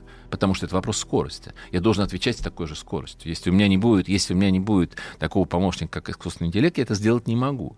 То есть Как только один это сделает, все остальные, там, Китай, Россия, не знаю, кто первый это сделает. Вот о чем надо договор-то подписывать. Нет, да? подождите. О том, что не допустить Подо- искусственный интеллект подождите, управлению. подождите, подождите. Что самое главное? Что для того, чтобы искусственный интеллект принимал решения, он должен натренироваться. Ведь, знаете, ведь это сказки о том, что вот там э, э, с, э, с геостационарных спутниках виден факел ракеты, тут же там нажимает, после этого передается на радары, э, на загоризонтные радары, после этого нажимается красная кнопка. Это, это сказки. На самом деле, э, только в 90-м году, например, в Советском Союзе была отменена крупномасштабная программа, когда ежедневно анализировалась вся информация, интенсивность радиообмена на каких-то направлениях, там количество поездов, там агентурная разведка и так далее. Это были дипломаты, политики, генералы, которые принимали решение о том, на каком уровне мы находимся. Так вот- Опасности. да. Так вот, на самом деле, на самом деле, для того, чтобы внедрить искусственный интеллект в систему управления прям воен- военными действиями, се- серьезными военными действиями, я имею в виду, ядерными ударами, то, конечно, необходима тренировка. То есть этот искусственный интеллект, вот что называется официально, официально ООНовский термин, предвзятость искусственного интеллекта. Если его тренируют, условно говоря, агрессивные генералы, значит, он и будет агрессивным. Это надо понимать. Если его тренируют люди, э, в основном рассчитывающие на мирное разрешение конфликта, он будет реагировать совершенно по-другому. Ну, то есть какая цель? Ответить или предотвратить, да, условно говоря? Да, да. Он будет совершенно другим. Понимаете, он, его результаты будут зависеть от того, кто его тренирует. То же самое с правосудием. Понимаете, то есть э, результат. э, можно тренировать искусственный интеллект, чтобы он заменил судей? Конечно, можно. Совершенно не вопрос. Дайте мне, дайте мне там 100 тысяч дел, и это абсолютно технологический вопрос, и гарантирую вам его может, может сегодня сделать любая квалифицированная команда. Например, наша, совершенно без всяких проблем. Другое дело, понимаете, на самом деле сама по себе история довольно глупая, потому что, э, еще раз, предвзятость искусственного интеллекта мы никуда не денем. Он будет поступать ровно так, как он научился. Понимаешь, если... э, ну хорошо, я где-то остановлюсь, потому что мы вступаем... На, вступаем на очень- скользкую тропинку. на скользкую тропинку, да. Но я думаю, что, что вы меня понимаете. Да. Вот, э, вот это, это, очень опасная, это очень опасная история, которую мало кто понимает. Предвзятость искусственного интеллекта. И вторая опасность — это неосознанная эффективность. Вот это требует неких- неких- нек- некого комментария. Вот, э, э, скажем, программа, которая играет э, в Го или в шахматы, Мгм. да, она играет, но она не понимает, что она делает. Она очень эффективна, но когда смотрят, вы знаете, вот забавная история, когда э, ведь у нас Go, ну, это что-то абстрактное, да, я, например, не знаю, как в нее играют, так что-то слышал когда-то. А, э, скажем, в Корее, в Корее, в Китае это факультативы для школьников. То есть это, это как... ну, Часть культуры. ну да, часть культуры. И э, часть культуры, ну, например, если в 97 году Блю Джин побил Каспарова, э, там было все понятно. Это было неудивительно, потому что шахматы, шахматы счетная игра. Ну, условно Ну, говоря, если будет достаточно комбинации. мощный компьютер, то он сумеет выбирать просто правильные стратегии механическим перебором. Он, конечно, не механический, он гораздо, гораздо умнее, но дело не в этом. На самом деле это было, было всегда очевидно, что это произойдет. Первая программа КАИСа российская была еще, по-моему, году в 70-м выпущена. Там она примерно на третий разряд играла. Но дело не в этом. А Го совершенно другая игра. Она не, щит... она не считанная. Щ- э, она построена на интуиции. И вот когда программа из- играла, играла с чемпионом э, игры в Го, э, специалисты корейцы, корейцы и китайцы смеялись, потому что ну, чушь какая-то. Она играет так, как не положено. Это, понимаешь, это так не бывает. Это А, говорит, а конь я так. А я вот так могу. Это А как в вот так. Чапая в шахматы Да, играть. Да, да, Давай. да, да. Понимаете? Как Остап а, я, а я вот так. То есть она не сделала ни одного стандартного хода. Ни одного. А те говорят, так нельзя. Нет, нет, почему так нельзя? Можно, просто так никто не делает. потому Да. что, э, но поймите, она играла с чемпионом по, э, по ГО, который за всю жизнь сыграл, ну, например, 10 тысяч партий. А она-то сыграла их э, полмиллиарда. Друзья мои, Александр Петрович Кулешов, ректор Скалтеха, академик Российской Академии Наук с нами сегодня. Радиостанция «Маяк» совместно с образовательным центром «Сириус» представляют проект «Лекториум». Друзья мои, Александр Петрович Кулешов с нами. Э, Мы говорим об искусственном интеллекте и о том, что э, суперчемпион Кореи по игре в ГО, да, Да. он в итоге... Ми- мира даже. Да, мира проиграл. Да, конечно. Конечно. А специалисты, еще раз повторяю, профессионалы следили за этим, смеялись, за игрой, за игрой машина. Мгм. Следили, смеялись, потому что он делал совершенно нестандартные вещи, которые не приняты. Ну, известно, что известно, что из этого всем известно, что из этого ничего не получится. На самом деле, на самом деле оказалось, что получается. И не всем известно. Вот компьютеру это было неизвестно, он, он сделал так и выигрывал. То есть, э, но еще раз повторяю, что нужно понимать, что он играл с человеком, который за всю жизнь сыграл, ну, предположим, 10 тысяч партий в ГО. А сама программа со своей алгоритмической копией сыграла там, полмиллиарда партий, понимаете? То есть, на самом деле, опыт их совершенно несравним. Вот, вот, вот, вот в чем дело. То есть, а когда мы говорим искусственный интеллект, ну вот что такое искусственный интеллект? Просто это выбор лучших практик из огромного их количества. Понимаете? Каждый человек, он ограничен в выборе лучших практик. Ну вот сколько я могу сыграть партий в своей Мгм. жизни? Да, вот из них я выбираю А- как- то, что мне кажется лучше. Александр Петрович, а вы предвидите, что, э, проанализировав все практики нашей жизни, искусственный интеллект сможет предложить э, что-то невиданное до сих пор? Я имею в виду, например, э, в вкусовых рецепторах в кулинарии, да, или, например, в художественном творчестве, э, в каких-то, не знаю, в монтажных, э, в кинематографических э, вещах, да, вот что-то такое вот пойти вперед. Вы знаете, вот на сегодняшний день, с учетом того, что технология очень развита, а, например, сейчас вопрос не в том, а, скорее всего, как развить технологии, а в том, чтобы найти нетривиальные области их применения. Вот вы сказали там киномонтаж. Я ничего про это не понимаю, но я совершенно уверен, что какой бы область мы ни затронули, искусственный интеллект совершенно точно, даже сегодняшний, довольно слабый, мы не говорим, есть такое понятие сильный искусственный интеллект, который в каком-то смысле, ну, в кавычках, может заменить человека. Да, мы сейчас об этом не говорим. Я сейчас не говорю, это, это пока фантазии, пока это будущее. Мы говорим о том, что практически сегодня существует. Сейчас э, самое, самое, самое интересное — это нахождение новых областей применения искусственного интеллекта. Но, правда, еще раз повторяю, что в социальном смысле эти, все эти игры, они в итоге закончатся, закончатся довольно плохо. Я вот начал с инженеров, вот 70 тысяч инженеров. Это будет жестко, да? с конструкторов, понимаете? А сейчас вот есть, например, там программа, они, ну, более-менее сте- степени готовности находятся, тоже на базе искусственного интеллекта, Фредди Ретривел, так наз- называемый. Это что ж такое? Это извлечение из интернета того, что тебе нужно. Вот ты нарисовал, что ты примерно ищешь. Редуктор там, или, скажем, садовый домик. А я тебе дал а- аналогичные примеры. А сейчас в интернете есть э, хранилище с, там, с миллиардами дизайнов, там, больше, больше того.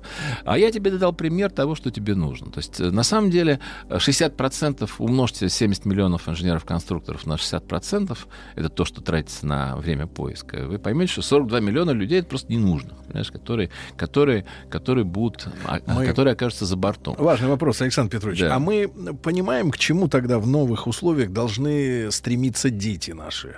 Ну, выбирая, например, профессию или думая о будущем, э, как они должны видеть себя в, в том будущем, которое наступит для них в очень таком э, еще в расцвете?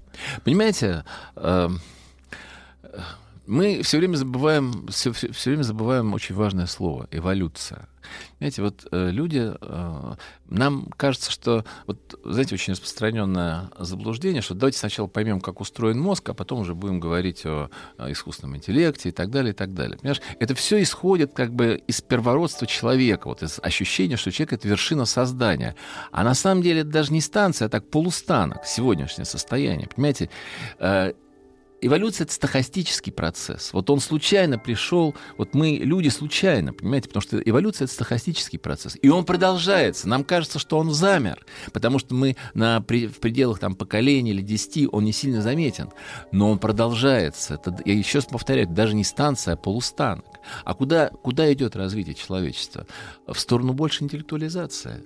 А интеллектуализация — это прежде всего эволюция. Эволюция что такое? Это процесс, который отбрасывает признаки вредные для выживания вида и э, сохраняет и размножает признаки полезные для выживания вида. То есть они сами найдут этот путь. Э, это путь только один — интеллектуализация. То есть человечество станет более умным, конечно. Э, это неизбежное следствие внедрения искусственного интеллекта. Человечество должно стать более умным. Но это процесс постепенный, это процесс эволюционный. А станет ли оно лучшим? Я имею в виду, здесь может быть, ну, понятно, что, может быть, компьютер не, не в состоянии проанализировать, что такое нравственный, но Нет, а, нет, лучший, почему? лучший... Э, Нет, нет, нет, подождите, я совершенно, совершенно с вами не согласен. Знаете, вот есть э, теория, она, конечно, ничем не подтверждена, поэтому теорию ее называть нельзя, безусловно. Есть некая гипотеза, лучше, лучше сказать, что организм э, тождественно равенство алгоритму. То есть любой организм — это на самом деле совокупность некоторых алгоритмов. Что такое алгоритм? Вход, черный ящик, выход. Это, это алгоритм. Вот любой организм — это совокупность, совокупность алгоритмов. И в этом смысле, и в этом смысле э, мы э, с э, организмом, вообще говоря, можем обращаться точно так же, как с алгоритмами, э, точно так же улучшать их, точно так же пытаться получать э, лу- лучшие копии человека. На самом деле, вот то, что, то, что я говорю, это, конечно, еще очень сильно связано, очень сильно связано еще с генетическими исследованиями. На самом деле, биология, здесь биология, искусственный интеллект, на самом деле друг друга дополняют, очень сильно пересекаются и, к великому сожалению, приведут к громадному рву между двумя, двумя классами людей. Но, понимаете, сегодня мы уже можем, скажем, при э, экстракорпоральном оплодотворении, Да. мы можем выбирать, вот у меня 27 эмбрионов, Да. а если у меня достаточно денег, так я могу и 10 таких попыток Александр сделать. Но главный а врач вопрос- тебе скажет, этот лучше, этот хуже. Главный вопрос. Попадание в ту или иную э, категорию людей, в меньшую счастливую, в большую несчастную, зависит от воли человека или только от его природных данных, способностей мозга? Таланта. А, слушайте, ну, волю человека никто не отменял, конечно. Но она в этом смысле не без поможет, без правда? сомнения. А, ну, вы знаете, безусловно, безусловно, а, с а, Ньютоном и Эйнштейном ты не станешь, какой бы ты... а, Сколько бы ни прочесть. Сколько бы ни прочесть, и какой бы волей ты не обладал. Но, тем не менее, ну, как воля, желание, стремление, это очень много, безусловно. А, да. А, я напомню слова нашего гостя. Одни, значит, будут э, э, королями мира, а другие, ну, что-то типа домашнего животного. Это не я сказал. Да, да, хорошо. Это Да. Александр Петрович, спасибо вам огромное. Спасибо вам, с вами очень приятно э, общаться. Спасибо. Это Я- Харари всем, всем рекомен- рекомендую прочесть. Александр я, бы- Петрович- я бы это не написал, но прочесть, за- Да, прочесть Александр забавно. Петрович Кулешов, ректор Скалтеха, академик Российской академии наук. Спасибо огромное. Спасибо. Еще больше подкастов на радиомаяк.ру.